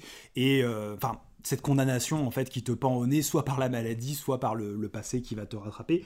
Mais du coup, on va peut-être avancer, effectivement, un petit peu euh, sur bah, comment le jeu vraiment se construit sur cette volonté de réalisme, hein, c'est ce dont tu parlais. Donc effectivement, il y a cette grande fresque, ce- cette temporalité qui est très, longue dans l'histoire, mais aussi qui est très longue dans, le jeu, parce que c'est un jeu où ils ont mis des moyens de, de fou pour, euh, bah, pour donner vie à ce, à Ah, ce façon, c'est du jamais vu en fait. C'est ça, c'est-à-dire qu'en termes de moyens de production, de... c'est du jamais vu. Que ça soit la quantité des environnements, euh, le fait qu'ils puissent se permettre de remettre l'intégralité de la zone du 1, tout ça pour un épilogue de quelques heures. Oui, Enfin, c'est, tu vois, c'est, vraiment des, des, des prises de décision qui sont complètement euh, irrationnelles, mais ça sert leur objectif de réalisme et donc ils ne se mettent aucune barrière pour ça. S'ils ont besoin de 450, euh, combien? 400 acteurs, tu disais? Ouais, 400 voice Euh, acteurs. ouais. 400 vo- voice actors, enfin t'imagines, c'est, c'est le cast de plusieurs films. C'est- tu vois, pour... Donc c'est vraiment des moyens euh, complètement titanesques. La point de vue même visuel, enfin moi, le... j'ai, pas, j'ai pas aimé le jeu, c'est pas un secret, mais le truc sur lequel tu peux ne que être euh, admiratif, c'est le soin apporté à chaque petit mètre carré de ce monde gigantesque où tu recroises pas des trucs. T'as pas l'impression de recroiser deux fois les mêmes zones à chaque fois. Il y a des petits changements dans la topographie, il va y avoir des, des endroits escarpés, des endroits accidentés. Enfin, vraiment, il y a une quantité de lieux. C'est, j'ose même pas imaginer. Enfin, si, je, je peux imaginer. oui, tu vois, c'est ça. Ça a pris on- 7 ans. Donc c'est un travail, euh, encore une fois, pharaonique. Et le résultat, ben, c'est, euh, c'est vraiment la claque technique. Enfin, tu vois. euh, Bah, en fait, il y a une. Volonté de, de, créer une certaine sensorialité, on va dire, dans la dans, dans l'immersion. C'est-à-dire que bon, les lumières, euh, je pense que là là-dessus sur les, les, lumières, les éclairages de nuit et tout, c'est ouais. personne qui peut les prendre. Les, brouillards aussi. Oui, oui, ouais, voilà, les, les, trucs de météo quand il y a l'orage et tout. Enfin, c'est. Il y a une ouais, c'est tu, tu y a, je, trouve que quand tu es dedans, en fait, avec ce rythme que tu as, en plus, bah, c'est un jeu vraiment qui, qui, qui c'est l'éloge de la lenteur, hein, c'est un jeu qui est très très lent, Arthur Morgan très très lourd, euh, qui prend chaque truc, qui va vraiment prendre son temps pour dépecer les machins. Il y a euh, vraiment une proximité avec ce qui se passe dans le jeu qui fait que il y a une, je trouve que le jeu arrive à faire naître des sensations assez uniques, et je trouve que dans les passages justement du camp, où tu es à boire ton café, à manger ton petit ragoût, à te balader, à, et à observer cette espèce de vie qui se passe autour de toi, tu as vraiment l'impression d'être dans ce, dans, ce truc-là, et euh, je trouve qu'il y a une espèce de... Bah, que, le, que, le, travail technique est au service de ça. Et en fait, c'est ça leur objectif. C'est ça, de, de tout mettre ouais. au service de cette sensation-là, de se dire, ok, là, effectivement, je vis mon fantasme d'être euh, mon, mon, petit cow-boy dans cette vie Mais du Far West. L'exemple le plus typique, c'est qu'il faut savoir qu'un des trucs les plus difficiles dans un jeu vidéo, c'est de faire tenir un objet et de faire manipuler un objet par un personnage. Or, Red Dead 2, c'est un jeu qui n'hésite jamais à nous faire manipuler des objets. On peut tout déplacer, on peut tout tenir, on peut tout regarder, on va tirer 80 sortes de tiroirs différents, Ouais, on va ouais. ouvrir des portes différentes, on va récupérer des armes dans les baudriers de, de son cheval, on va ouvrir les sacoches pour prendre un truc, on va fouiller les poches des vestons, des ouais, au sol. Enfin, c'est, je, c'est, moi pour moi c'est irrationnel, c'est vraiment fou parce que il suffit de regarder n'importe quel jeu, vous regardez les cinématiques de n'importe quel jeu vidéo, à chaque fois qu'ils tiennent un objet dans les mains, vous verrez que c'est un peu clunky, ça marche Ouais, pas très bien, il n'y a pas un vrai contact. Ou c'est même du hors-champ pour éviter la- pour éviter, l'identification. ouais exactement, pour éviter les problèmes. Là, non, eh ben tu veux prendre, euh, tu vas passer 5 minutes à dépecer ton Yeti, ensuite tu vas dépiter des morceaux de Ton viande, Yeti. puis tu vas le mettre sur le, tu vas le mettre, c'est le seul animal légendaire que j'ai tué. Euh, tu- vas le, tu vas le mettre sur le dos de ton cheval, etc. Enfin, c'est complètement fou. même dans les magasins. Mais tu oui. que tu peux prendre les petites boîtes de haricots. Tu vas les regarder, enfin, c'est- Ouais, ouais. En Alors, fait, tu moi, vois, moi, dans je les- trouve ça lourd, mais par Ouais. contre, ça sert en fait leur propos qui est de dire on va aller plus loin que tout ce qu'on a déjà vu dans le jeu vidéo. Et je, je- on n'avait jamais vu ça. Ça, là-dessus, il n'y a aucun problème. Aucun autre studio ne se permettrait de faire ça. Non, et puis tu disais 400, 400 voice actors, il y a aussi un moment où euh, tu cherches quelqu'un, en fait tu peux demander au PNJ où est machin, où est la personne que tu cherches, et ils te répondent, ils disent ah je sais pas et tout, t'as des voix différentes, euh, des, des, des lignes de dialogue différentes, ouais, il y a, y a- y a plein de plein d'illusions où parfois tu vas aider une personne, et euh, bien plus tard tu la reverras, elle te remerciera, elle te donnera un petit truc et tout. Il y a un truc aussi, je sais pas si vous avez remarqué, quand tu arrêtes un dialogue pour une raison X ou Y, Oui. tu tues quelqu'un ou quoi que ce soit, tous les personnages du jeu ont une phrase du. Alors, dire, comme ah je oui, te disais, Comme je te disais, oui. oui. etc. Et ça, c'est un truc qui est apparu avec euh, Last of Us, il me semble. Alors euh, moi je l'ai vu pour la première fois dans Uncharted 4. C'était peut-être Uncharted ou Last of Us. Enfin, chez, Moi, c'est God of War qui faisait ça bien avec, le, avec la tête là. Ouais, alors ça existait déjà avec Uncharted 4 Oui, du coup, oui, parce que c'est sorti, voilà, précédent. en- en voiture. Euh, God of War l'a fait, euh, Ubisoft l'a repris hein, dans les Mm. Assassin's Creed Odyssey, As I was 5. saying. Ouais, voilà. ça. Et ça, ça, ça a l'air de réduire. Oui, vas-y. Par contre, moi, c'est- il y a un moment, du coup, j'ai vu, donc moi, j'ai pas fini le jeu non plus, hein, j'ai regardé une des grosses parties de l'espèce sur YouTube. Il y a un moment où il est avec le chef indien. Arthur, ils ont un dialogue. Arthur, il est en train de s'ouvrir. Il dit Oui, j'ai eu un fils, euh, j'ai eu une femme et tout. Il dit euh, Ouais, par contre, le fils est mort. Et là, l'Indien, il fait Attends deux secondes, euh, j'ai une fleur à aller chercher. Et tu sais, il t'interrompt pour cueillir une putain de fleur. Juste, il fait Tiens, prends. Parce qu'il il, so- il prend un truc pour soigner sa toux, tu vois, qui est la tuberculose, mais c'est sa toux. Et après, il fait Oui, vas-y, redis ce que t'étais en train de dire. Et Arthur, il fait Oui, j'avais un fils et tout. Donc là, pour le coup, ça a complètement détruit le truc. Mais si je Mais dis ça, oui, c'est juste pour vous donner le, le, un, un sens de la folie. Euh, parce que vraiment, je ne dis pas ça d'un point de vue, enfin je dis ça à la fois péjorativement et, et de manière positive, c'est que personne n'oserait faire autant de moyens dans un jeu vidéo. Personne ne ferait ça à part eux. Parce que ben, ça demande des centaines de lignes supplémentaires pour tous les acteurs, pour qu'à n'importe quel moment ils aient différentes phrases. Ils ont je sais pas combien d'interjections, je sais pas combien de phrases qu'ils tu peux balancer. épuiser, tu sais, Non. où tu peux te mettre devant dire bah je vais te faire répéter, tu vas arriver à répéter. Non non, le jeu il te battra. Tu- Ouais, ouais, tu vas le te- jeu il est plus fort battre. que toi Voilà. sur ça, quoi. Vraiment, donc ça c'est ça c'est un signe de cette euh, de cette envie de la part de Rockstar d'aller le plus loin possible avec les moyens techniques aujourd'hui. Tu vois, c'est vraiment le jeu qui nous rappelle que le jeu vidéo c'est un art qui est très sur la technique. Bah eux ils se sont dit on va pousser la technique à fond et on va essayer de voir ce qu'on peut faire avec. On, on l'avait déjà mentionné avec euh, Last of Us 2, hein, qui alors c'est- c'est c'est beaucoup plus linéaire, donc c'est différent, mais il y a aussi un niveau de finition de détails qui est assez fou, et on est à l'ère des, des vidéos YouTube, genre les 10 détails que vous avez ratés, les 10 trucs, et bon là t'en as... euh, Ah, bah là, Pour pas les 2, petits détails, euh, là, laisse c'est les tomber, 500 détail. Disons que euh, tu as plein de vidéos, ça va être les 20 trucs euh, que, que vous voulez voir. Et il y a des milliards d'interactions. Enfin, quand tu vas dans le camp, tu vas jamais deux fois la même situation. Ils sont tous en fonction de l'heure de la journée, ils vont pas être habillés pareil, ils vont pas avoir les mêmes réflexions. Si tu vas le soir, ils sont en train de picoler, des fois ils sont en train de chanter, ils en ont un, il a son banjo. Tu vas le matin, ils ont tous les yeux embrumés parce que la veille ils avaient picolé. Enfin,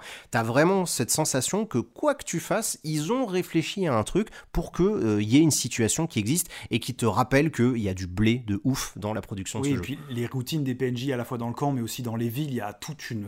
Alors en fait, c'est les, open world, on peut les prendre à mal, tu vois. Forcément, tu peux créer du, bordel, mais il y a euh, une quantité en fait de, de- petites interactions, de micro-routines qui sont partout. Donc euh, c'est vrai que c'est un jeu qui, fourmille comme ça de vie. Et encore une fois. euh, bah, c'est dans un open world qui est absolument gigantesque, absolument hyper détaillé, qui est, très beau quand même à parcourir. Donc il y a un plaisir qui euh, se prend. Moi, c'est vrai qu'à plusieurs fois, le, jeu, il a vraiment réussi à me capturer comme ça par, par tous ces, cette, euh, ce fourmillement de, de sensations qui sont à la fois visuelles, qui sont à la fois sonores, euh, sensorielles comme ça. Et, euh, et je trouve que quand, quand ça marche, il n'y a, pas de jeu qui arrive à, à faire ça. Et toujours dans, dans cette notion de, de crédibilité du monde, c'est que contrairement à beaucoup d'autres open world, alors Rockstar le faisait déjà avant, mais euh, là c'est plus éclatant, c'est que la carte n'est pas criblée en fait de plein d'activités annexes, de petits trucs. Autant tu peux faire plein de trucs, genre chasser, pêcher et tout, mais c'est quand tu seras à proximité de ces activités que ça va arriver, où tu vas avoir des PNJ qui vont venir, qui sont fait morts par un serpent, ou je sais pas, qu'on mange un truc vénéneux, c'est vers toi qu'ils vont venir. Il y, a, il y a quelques exceptions évidemment, notamment la quête des, euh, des, des, des duellistes, là, de, ceux, de ceux à qui tu, tu vas faire des duels, où là tu vas voir une personne et qui te dira où ils sont, et là il faudra aller sur la carte, mais tu auras les points d'interrogation sur la carte, mais il faut être à distance en fait, il faut que tu sois proche pour que ça apparaisse. Et donc c'est pas, il n'y a pas ce côté automatique où tu vas dire bah je fais ça, ça, ça, et après je reprends l'aventure. Ouais, il n'y a pas du tout le côté checklist des Ouais, open ouais, world, parce que de toute façon, dans les grandes familles d'open world, hein, c'est ça, il y, a la- il y a la vision euh, Elder Scroll, il y a la vision Rockstar, il y a la vision Ubisoft, euh, il y a la version euh, Zelda maintenant avec Breath of the Wild, c'est un peu les quatre grandes familles que j'imagine comme ça euh, à chaud. Et c'est vrai que la vision Rockstar a toujours été comme ça, cette lettre où on voit juste la lettre du Ouais. nom de la personne, on sait qu'elle est à peu près par là, et quand on se rapproche, euh, on le voit. En plus, ça, c'est vrai que c'est un truc qui est assez impressionnant, c'est quand tu te rapproches, ils sont déjà en train de faire Ouais, un truc, ils sont en train de euh, parler et ils arrivent et limite, tu sais, t'as Dutch qui te met la main et ah, regardez, ah, bah, Ouais. Arthur, tu Oui, vas oui, m'aider. il y a des moments comme ça où Il tu sais, il te prend à partie. Ouais, il y a une fluidité comme ça. Alors que toi, tu pourrais arriver à n'importe quel moment de la journée, mais Dutch te prend à partie et il demande de, de ton avis. Et évidemment, bon, bah, Arthur, il fait oui, Dutch, t'as raison. et, euh, et voilà, mais ça, c'est ce genre de truc qui, d'un point de vue. euh, Évidemment, quand vous, vous jouez, si vous n'êtes pas forcément sensibilisé à la création d'un jeu vidéo, vous vous dites, bah, c'est impressionnant, c'est beaucoup plus que ça. C'est vraiment fou. C'est c'est vraiment vous montrer ça je pense qu'il y a des gens qui doivent être terrorisés juste en voyant euh, tu sais des gens qui font des jeux vidéo ils jouent à Red Dead et ils se disent mais oh, je- le- le- la, catastrophe que ça doit représenter parce que c'est tellement fou ce qu'ils ont voulu faire et donc ça ce réalisme là ben ça sert en fait leur histoire ça sert leur envie d'immersion et de nous plonger dans ce délire d'être euh, Arthur Morgan Ouais, d'être tout- le tout passe par personnage là, tout passe euh, par là. ouais, d'être le personnage un peu euh, voilà omnipotent de ce western de ce far west euh, qui peut Moi, tout pour faire moi, c'est vraiment Westworld en fait. C'est euh, Ouais. c'est ce truc de fantasme de dire bah voilà, tu vas vivre l'Ouest euh, américain.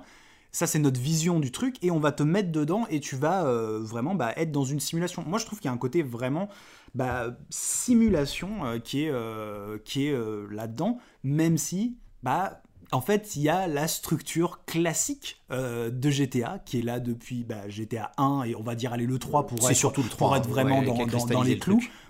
Et bah là, on est toujours là. Il y a... En fait, c'est assez marrant parce qu'ils ils expliquaient qu'ils avaient envie justement de, de gommer la structure, mission et tout, vraiment de faire disparaître ça, de créer quelque chose de beaucoup plus naturel. Et pour moi, ils y sont pas vraiment arrivés parce que on sent encore bien bah, cette structure avec les lettres et tout. Il y a quand même, même si c'est pas la checklist des, open world et ça, moi, c'est quelque chose qui me gonfle et je pense que c'est pour ça que j'ai eu peut-être un peu plus de facilité sur Red Dead parce que c'est pas un des trucs qui, qui- ça m'a pas sorti, mais c'est encore du GTA, c'est-à-dire vraiment la, la- la construction de la progression, elle est rythmée par ouais. des missions qui se sont données par une personne. Bah, Ils, ont, ils, ont, ils sont à l'origine d'une école de l'open world Ouais. et ils continuent d'explorer cette voie-là. Enfin, c'est vraiment eux qui ont inventé cette histoire-là. À une époque, on disait les GTA-like. C'est vrai qu'aujourd'hui, Assassin's Creed a quand même, a- est devenu une matrice qu'on retrouve dans beaucoup plus de jeux, euh, bah, justement parce que Sony les a repris à leur compte pour euh, les Horizon, les Tsushima, les Days Gone, etc.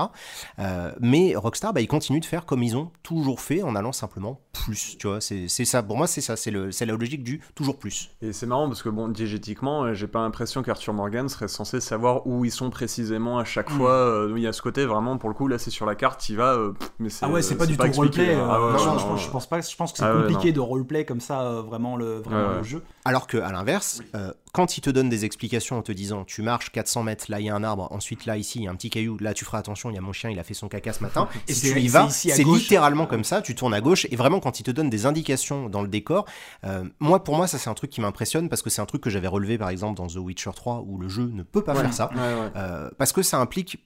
En fait, ce, que- ce qui est compliqué, euh, ça j'aimerais là-dessus attirer votre attention, les gens qui nous écoutent, c'est que ça implique que quand tu écris, tu as déjà ton level design en tête. Ou à l'inverse, ton, ton, Ouais. ton écriture va influencer ton level design à, à ce point de précision. Et ça, c'est encore une fois vraiment une démonstration de la force de frappe de Rockstar. Ouais, je pensais que tu allais dire à l'inverse, une fois que tu vas les voir, par contre, là tu vas faire tout le trajet vraiment à cheval et tout, et ça, ça c'est c'est pas mal aussi. Je trouve quand même que le jeu t'emmène euh, à, à l'endroit que tu vas, tu vas faire le, le trajet avec les personnages, que tu auras un dialogue sur. Ça aussi en termes de quantité de travail. Ah c'est- bah et puis ça c'est vraiment la formule c'est vraiment la formule Rockstar hein, les Ouais, fameux ouais. dialogues enfin la structure mission genre je parle à quelqu'un donc petite cinématique ensuite on va à un endroit ensemble donc euh, le On mec parle. te raconte on parle ensuite on fait la mission donc gunshot ou euh, braquage de voiture si vous êtes dans, dans GTA on reparle un petit peu et on reparle sur le retour et c'est fini vraiment il y a c'est des jeux qui sont très bavards en fait ils ont toujours aimé euh, les, les dialogues hein. c'est Ouais. des jeux de dialoguistes euh, et, euh, et c'est vrai que c'est bah, c'est tout le temps cette, cette Mais voilà, structure parce hein. qu'on est dans la partie défaut là, il faut y aller, on a dit, donc structure vraiment systématique. euh, Non, justement, on était en train de dire du bien du jeu. On était en train Bah, d'expliquer bah, ce qu'ils veulent faire Ouais. et ce qui fonctionne. Mais on avait commencé à transitionner en disant bon c'est la formule Rockstar, hein, c'est quand même ce qu'ils font depuis GTA 3, donc il y a un côté un peu euh, un peu lassant. Et il y a le truc moi qui m'a le plus choqué euh, très tôt en fait, c'est que les missions annexes ne cohabitent pas avec les missions principales. C'est-à-dire que si tu es en train de faire une mission annexe, les, les PNJ des missions principales vont disparaître, ne seront plus là. Moi j'avais euh, j'avais une série de missions à faire pour euh, je sais plus qui, c'est peut-être Osea ou un autre, mais où tu dois bah, tabasser des gens pour euh, récupérer, Osea. les, voilà, pour récupérer les, les dettes. Euh, et euh, bah, c'est juste, c'est juste trois pauvres PNJ euh, qui sont dans une, petite, dans une petite bicoque dans le coin.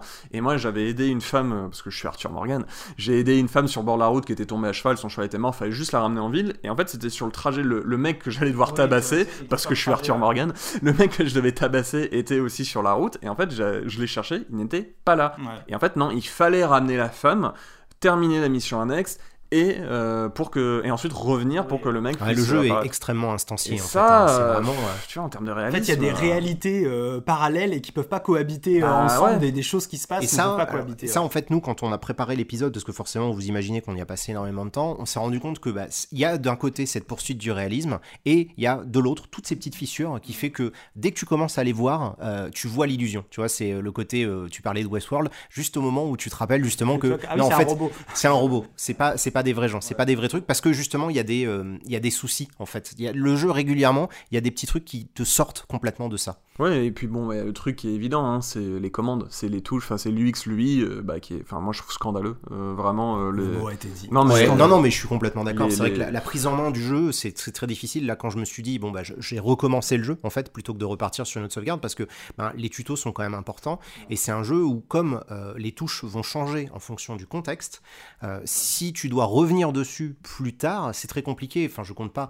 Ça va, je m'en suis pas trop mal sorti, mais je- j'ai quand même tué des gens sans le faire exprès. J'ai quand même donné des coups euh, de pied ou de, fusil à mon cheval sans le faire exprès.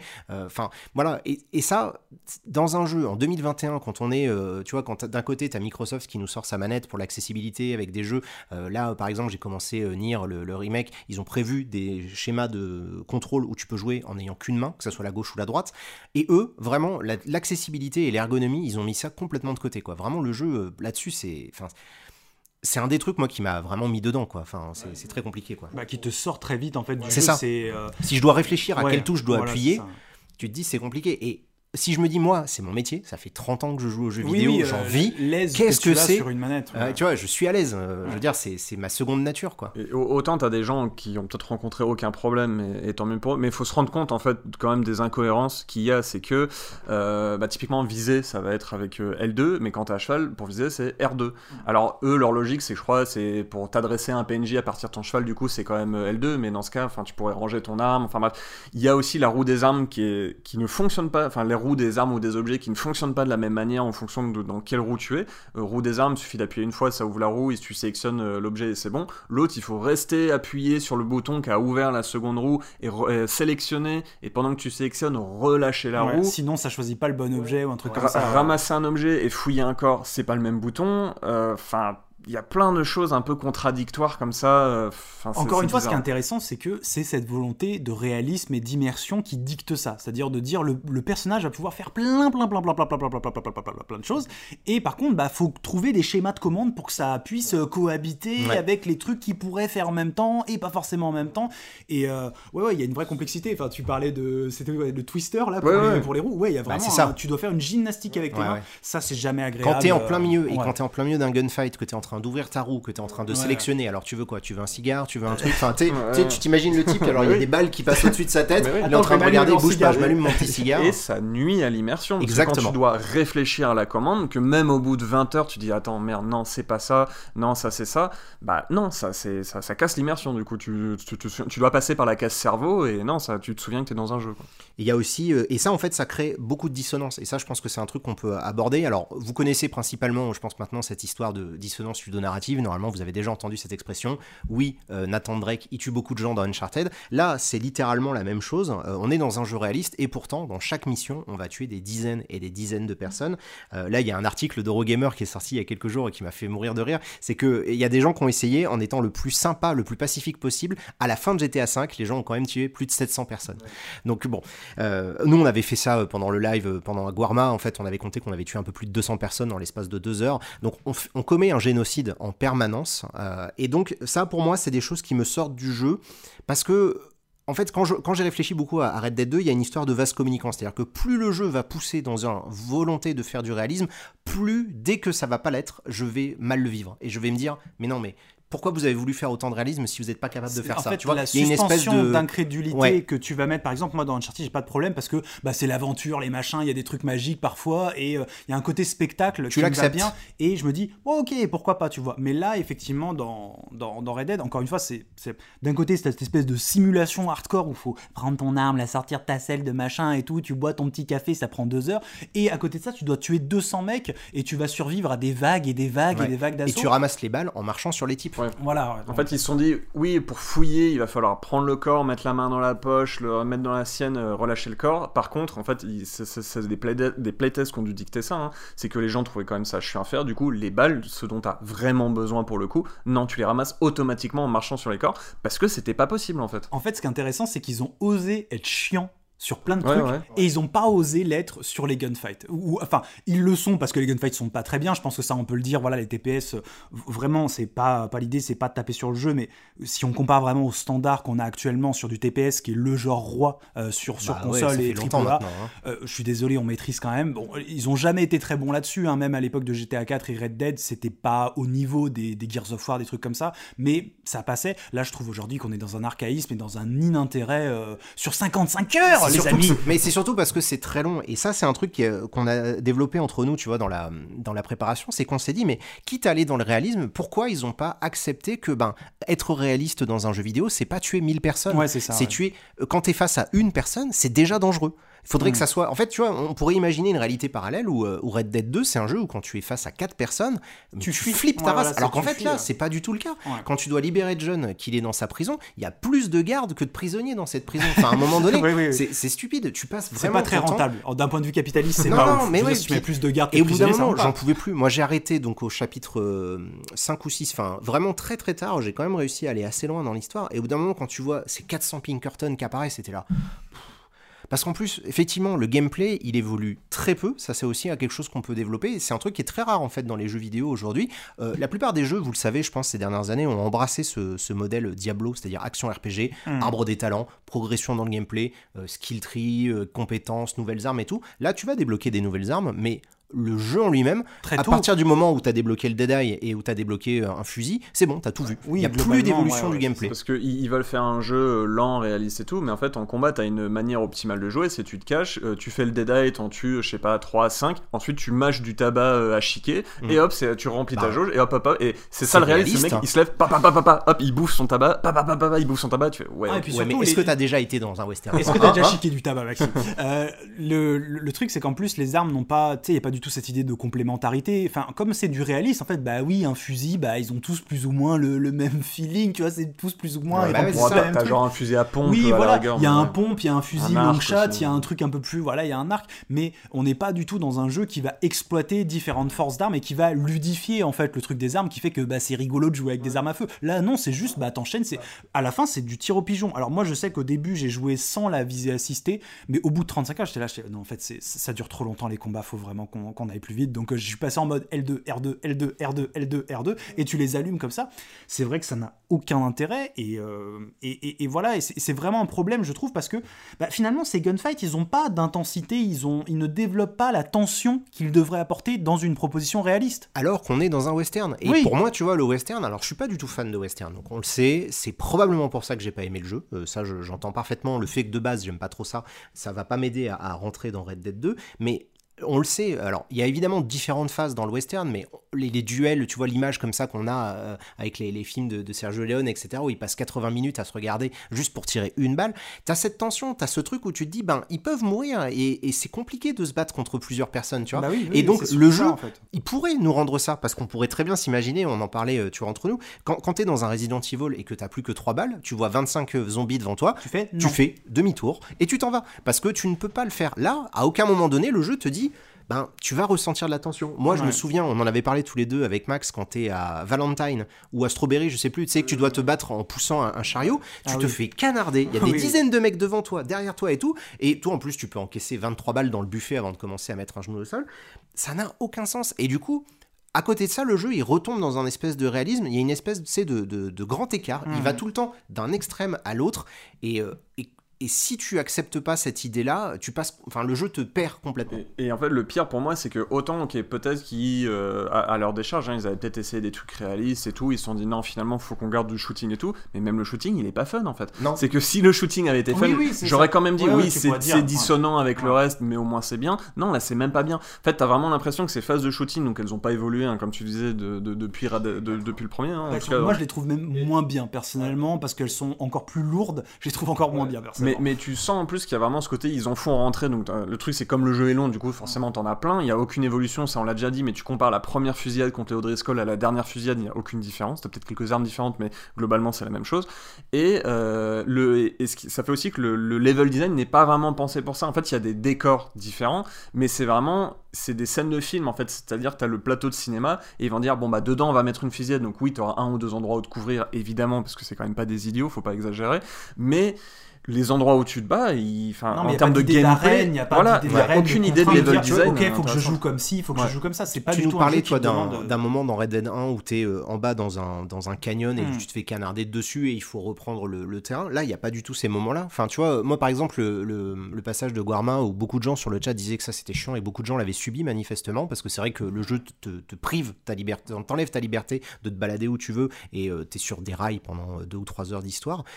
Et c'est vraiment un des rares moments où le jeu, en fait, moi je l'avais trouvé cohérent avec lui-même, en fait. C'est-à-dire que à ce moment-là, je me suis dit, ben, le jeu assume que c'est un jeu extrêmement linéaire et donc il nous emmène d'une fusillade à une autre fusillade et il n'y a aucune évolution. Et c'est vrai que, bon, bah, tu. Cette phase-là, euh, c'est- ridicule. Au moment, tu es sur une Gatling et tu tues des trucs. Enfin, à la fin de Red Dead, j'en étais à me suicider pour pouvoir passer les. skipper les zones de combat parce que du coup, quand tu meurs trois ou quatre fois d'affilée, le jeu te propose de zapper la scène Ah et de passer à la suite. J'en étais arrivé là. Il y a un moment assez comique où à Guarma, en fait, je me jetais dans le vide. Je me jetais dans le vide parce que j'en pouvais plus. Parce que c'est ça, c'est c'est trop long, quoi, tout simplement, au bout d'un moment. Non, et puis voilà, c'est pas. On, on peut évidemment les tolérer. Hein. Moi, je, moi, je suis allé Oui, jusqu'au oui, bout, oui. encore une fois, mais. En fait, voilà, encore une fois, c'est comparé au reste des TPS qu'on connaît, ce n'est pas intéressant. Et le, le truc, c'est qu'encore une fois, on peut dire, ouais, mais c'est pas supposé être fun. Bah, justement, en fait, si c'était vraiment pas supposé être fun, je pense qu'il fallu aurait aller fait plus loin. différent. Ouais. Il aurait fallu aller plus loin, dire, bah, tu tues trois pégousses, ok, bravo, tu vois, on a vraiment échappé belle, c'était chaud patate, et quand il y en a cinq devant, on arrête. Et là, il y a les règles qui changent tout le temps. Enfin, tu vois, Enfin, juste enfin, si c'est censé, enfin, il y, a- y quand même, il y a des barils qui explosent quand tu tires dessus. Il y a le dead eye, Oui, il oui, y a, oui. il y a des zooms, enfin, tu sais, des shots particuliers à la Fallout quand tu, quand tu abats un mec Ouais, euh, de loin avec l'effet ralenti et tout. Euh, non, ne me dites pas que c'est pas fait pour être fun. Oui, oui, il y, a- il y a évidemment c'est vrai qu'il y avait cette histoire comme quoi, oui, non, mais le fun, c'est fini, tout ça. Non, non, euh, ils, ils cherchent quand même à garder des, des trucs très Bah, ludiques, très oui, jeux ça, vidéo. ça, ça, mais c'est vrai que, bah, là, ils ont pris des décisions qui les empêchent de profiter d'autres trucs. Et ce que je trouve dommage, euh, sachant que tout ce qu'on dit là, euh, on est bien conscient que le jeu s'est ultra bien vendu et que c'est un des jeux de la vie pour pas mal de monde. Donc, euh, nous, on sait que voilà, on n'a pas plus accroché que ça. Mais mais Rockstar, voilà, ça, a fonctionné pour eux. Donc moi, je, je suis content que ça se vende bien. C'est pas le problème. C'est juste qu'on on essaye de montrer que si justement ils étaient allés au bout de leur pensée, bah moi ça m'aurait peut-être pas dérangé parce que c'est pas la lenteur qui me gêne, tu vois, c'est qu'effectivement, au bout d'un moment quand j'ai tué 600 personnes et que euh, à un moment donné Arthur il a un état d'âme parce que Dutch étrangle une grand-mère devant lui, t'es là, mais Arthur, tu viens de tuer 1800 personnes dans les trois dernières heures, enfin, tu es un monstre. Et ça, bah, comme le jeu se veut extrêmement réaliste, encore une fois, tu vois, c'est une histoire de, toujours de vase communicant. Plus on pousse dans une direction, plus on va être exigeant de l'autre côté, ou en tout cas plus moi je vais être exigeant euh, pour qu'on me donne ce réalisme-là également de l'autre côté. Et comme on me le donne pas, bah, j'arrive pas à rentrer dedans. Et surtout que moi je trouvais que cette proposition, c'est-à-dire simulation, genre vraiment la vie dans le camp et compagnie, genre hyper lente, ça, ça marche. Je trouvais que c'était audacieux en fait pour un gros triple A de faire, bah, je disais Animal Crossing. Pour moi c'est ça en fait, c'est-à-dire que dedans il y a un côté un peu Animal Crossing slash Persona 5 où tu te balades, c'est un peu un life sim. Et euh, ça, je me disais, bah c'est couillu de faire ça dans un gros triple A comme ça qui est fait pour euh, plaire à autant de gens. Euh, et, et, je me dis, bah, si le jeu était complètement parti dans ce truc-là et que les moments de gunfight étaient bah, juste des moments clés de tension et qui seraient finalement équilibré qui serait dans la, au même point sur la hiérarchie que j'en sais rien, la pêche, euh, la chasse ou des trucs comme ça, je me serais dit, bah là, on aurait un jeu qui serait vraiment cohérent et j'aurais vécu ce truc réaliste de mec qui vit à cette époque-là, parce qu'il n'y a pas de mec qui tue 2000 personnes, ce, n'est pas vrai. Donc, je, j'aurais vraiment aimé finalement qu'ils aillent au bout de, de ce truc-là et pas qu'ils se, qu'ils se trimballent encore ce truc-là, euh, finalement très jeu vidéo, euh, de, de, de, faire du TPS. Ouais, t'as l'impression qu'ils sont allés, ils, ils, se sont permis des choses que aucun autre studio ne peut faire, c'est ce qu'on disait un peu plus tôt, il y a vraiment des tonnes de trucs qu'aucun autre studio ne se permettrait de faire aujourd'hui. Le fait par exemple de, tu de supprimer les commandes, euh, les problèmes d'ergonomie, le fait de t'empêcher de courir, de t'empêcher de te déplacer, enfin vraiment de te faire faire en un écran de game over si tu t'éloignes de 3 mètres dans une course poursuite. Enfin, c'est un tas de trucs qu'il y a des tas de jeux qui pourraient pas se permettre de faire. Ils, ils, essaieraient de trouver des solutions pour le faire de moins violente. Eux, ils s'en fichent de ça, mais à côté, ils sont pas allés jusqu'au bout du truc parce que ben ça doit quand même continuer à se vendre et ça doit quand même continuer à toucher un grand public. Donc, euh, ben, on le sait, le jeu vidéo grand spectacle, il y a besoin de grandes scènes, de grands moments, il faut des gunfights, il faut des trucs. moi, je sais même pas parce que quand je vois les retours des gens, j'ai l'impression que c'est quand même ces moments de, de vie sauvage qui ont marqué, euh, qui ont marqué les gens. Bah oui. Ce côté life sim en fait. Ce, c'est pour ça que je te dis, le même public, c'est Animal Crossing, c'est le Animal Crossing des grands, tu vois. je pense vraiment qu'il y a un peu de C'est quand les gens, euh, en, le disant avec plus ou moins de, de méchanceté, me disaient que je savais pas jouer au jeu ou que j'y jouais mal parce que justement la quête principale, c'est pas le vrai jeu. Tu vois, le nombre de gens qui m'ont dit ça, t'es là, mais attends, et c'est littéralement les trois quarts de leur budget, c'est ces 50 heures d'histoire. Donc oui, les autres trucs, quand tu t'éloignes, euh, bah, c'est intéressant, et c'est vrai qu'à partir du moment où j'ai commencé à arrêter de m'occuper de la quête principale et à me balader, c'est là où j'ai eu des rares moments où je me suis à peu près amusé dans ce jeu, mais le truc, c'est que du coup, c'est quand même le vrai jeu. C'est quand même ça qu'ils veulent nous raconter. C'est pour ça qu'ils ont dépensé euh, dans le truc. Et ça, ça donne l'idée finalement que bah y a deux jeux. Euh, c'est un truc qu'on avait développé un peu dans la, préparation, que moi j'avais un peu euh, intellectualisé quand je jouais au, jeu en live. J'ai vraiment l'impression qu'il y a deux jeux qui s'opposent et qui, des fois, ben, quand ils rentrent en conflit, toi, toi, en tant que joueur, joueuse, t'as pas le choix, t'es un, peu, es un peu déchiré entre les deux, quoi. Mais oui, t'en as qui vont dire que le vrai jeu, en fait, bah, c'est se perdre, ça va être de pêcher, de faire les petites, les petites quêtes annexes, de chercher les je sais plus combien de dizaines de fossiles, de dinosaures. Euh, mais ça, reste une proposition, tu vois, où euh, oui, on te promet de te perdre. Tu vois, on parlait de Skyrim euh, il y, a pas si longtemps. C'est toujours une promesse de, de l'escapism, c'est-à-dire, voilà, il y a un monde dans lequel tu vas te perdre, et effectivement, la quête principale sera peut-être la chose que tu chercheras en, en, deuxième. Mais sinon, pour rebondir sur l'histoire de deux jeux, il y a un truc que je trouve intéressant aussi c'est que dans la quête principale, tu incarnes donc euh, Arthur Morgan qui intègre la, bande de, Dutch et qui doivent trouver de l'argent euh, euh, par des moyens bah, illégaux. Voilà, tu tabasses des gens, t'en tues, comme tu as dit, des milliers. Enfin, tu joues vraiment un malfrat. Mais dans le contenu annexe, tu vas surtout aider des gens. En fait, je trouvais qu'il y avait une petite je sais pas si je peux dire dissonance ou quoi, mais en tout cas c'était intéressant de noter. Je pense que ça revient peut-être à ce que je disais où je trouve que le jeu il est assez moralisateur. Je pense que dans le contenu annexe, il fait en sorte de pas trop te mettre dans des situations où tu, où tu vas être très, où tu dois être très méchant. Moi, je l'interprète surtout comme c'est toujours justement cette éternelle ambiguïté, tu vois, du, du mec qui est un criminel, mais qui en même temps, euh, bah, qui veut être le mec qui en fait, qui pour, euh, pour lequel le crime, c'est euh, c'est juste un moyen, tu vois, de faire les choses et ils ont, ils ont appris à vivre comme ça. Et en même temps, à côté, ils vont aider des gens, ils vont vouloir être euh, aidés, tu vois. je trouve qu'il y, a beaucoup de gangsters, encore d'images de gangsters et de bandits qui, qui, sont comme ça. Ça, ça colle beaucoup en fait à ce que raconte. C'est le discours un peu en fond de Dutch. C'est-à-dire que Dutch, c'est vraiment quelqu'un qui développe cette idée que eux ne sont pas vraiment des criminels. C'est-à-dire qu'en fait, un, peu ce que nous montre Red Dead 2, c'est que tout le monde sont des criminels, le gouvernement sont des criminels, euh, les mafieux sont des criminels, eux aussi. La différence entre eux et les autres, c'est qu'eux l'assument. Euh, il y a cette idée-là, tu sais. Et donc, en fait, pour eux, ben, c'est juste leur moyen d'exister. Ils sont obligés d'écraser les autres et de se battre pour pouvoir survivre, mais ça ne veut pas dire qu'ils vont pas aider leurs prochains, tu vois. Ils sont, ça veut pas dire que c'est des monstres. Par contre, c'est vrai que ben, c'est le rapport de force, c'est-à-dire que c'est le rapport entre le nombre de gens que tu vas désinguer et le nombre de gens que tu vas aider, où tu te dis, bon, à un moment donné, jamais ça s'équilibre. Mais j'ai aidé une petite mamie. Ouais. Suis-je quelqu'un Suis-je un monstre? Suis-je vraiment un monstre? Je ne crois pas. Il faut séparer le cowboy de l'auteur. Il faut séparer le cowboy. mais, mais, pour rebondir vite fait sur, sur, ce que disait Hugo, autant avec les codes du, cinéma ou de la littérature, en tout cas quand, quand le rythme appartient euh, à, à l'auteur, euh, c'est des moments qui ont été choisis, tu vois, où justement ça va peut-être venir euh, contraster une action horrible qu'il a faite. C'est-à-dire que la veille, vraiment là, il, la veille, il a tué 50 personnes, et le lendemain, il va aider euh, sa fille à faire ses devoirs, tu vois, un truc comme ça, pour te montrer que oui, il est aussi, il est aussi humain, c'est aussi ça d'être humain, ou te montrer que bah, c'est des gens qui vivent parmi nous ou quoi. Alors que là, comme c'est toi qui gères le rythme, bah il y a un côté un peu, je sais pas, je trouve pas ça hyper harmonieux. C'est vrai que ça c'est intéressant parce que quand t'es dans les quêtes annexes, c'est toi qui décides d'aller foutre le bordel. Tu vois, si tu veux, tu peux braquer un train tout seul, tu peux très bien choisir de sauter sur un train en marche et d'aller le braquer, mais t'as pas, enfin, tu dois sûrement en avoir parce que j'ai pas fait beaucoup d'activités annexes, mais, mais tu peux le faire, tu vois, tu peux le faire, tu peux choisir d'aller braquer euh, des gens, tu peux les attaquer, mais c'est toi qui décides. mais, la plupart du temps, tout seul, hein, quand tu fais la plupart du temps des missions et tu parles à quelqu'un avec le petit point d'interrogation dans une zone blanche, c'est effectivement beaucoup plus positif. C'est souvent pour aider, pour filer un coup de main, etc. Donc le, le jeu, en fait, peut-être que c'est un peu leur manière à eux de t'expliquer que c'est toi qui a le contrôle sur Arthur Morgan et que tu peux décider de t'enfoncer. Euh, tu vois, c'est ça, elle sert à ça un peu cette jauge de karma, quoi. C'est si t'as décidé d'être vraiment un connard tout le temps, ben ça va se ressentir dans l'histoire principale. Mmh. En tout cas, il te donne l'opportunité d'être gentil parce que toi, en tant que joueur, bah, t'es quelqu'un de gentil, tu n'es pas euh, Arthur Morgan. et puis je pense aussi que, voilà, comme, comme on le dit, y a, en fait, il y a tellement de choses dans ce jeu.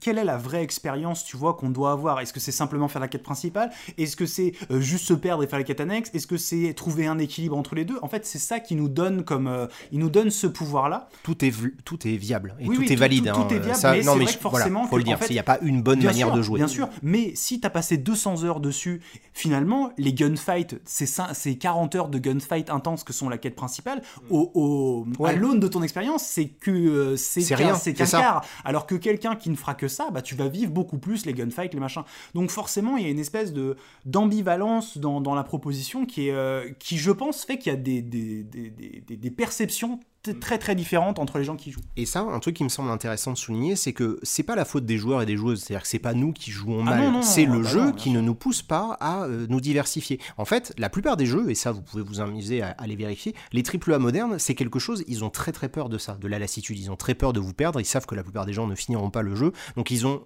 beaucoup de réflexion pendant la production d'un jeu sur comment faire en sorte de maintenir votre intérêt, de peut-être vous amener à faire des quêtes principales, de la quête annexe, de vous donner en fait des opportunités. Red Dead 2 est un jeu qui ne fait quasiment pas de concessions. C'est-à-dire que, ok, ça reste un jeu pam boum boum et on tue des milliers de gens, euh, mais il n'y a pas vraiment de concessions modernes du jeu vidéo AAA euh, et grand public comme on le voit d'habitude, où ils essayent de nous faciliter la vie, de nous rendre les choses un peu plus faciles ou quoi que ce soit. Ils ont vraiment été au bout de leur délire de, ben non, on fait notre jeu comme on l'a fait toujours, et c'est toi qui le disais euh, pendant la préparation, Hugo, à moitié en rigolant, t'as le sentiment qu'ils ne jouent pas aux autres jeux. Tu sais, ils continuent de faire des jeux à la Rockstar parce que ben, c'est comme ça qu'ils ont toujours fait. Ils, limite, t'as l'impression qu'ils savent pas que ça existe autre chose.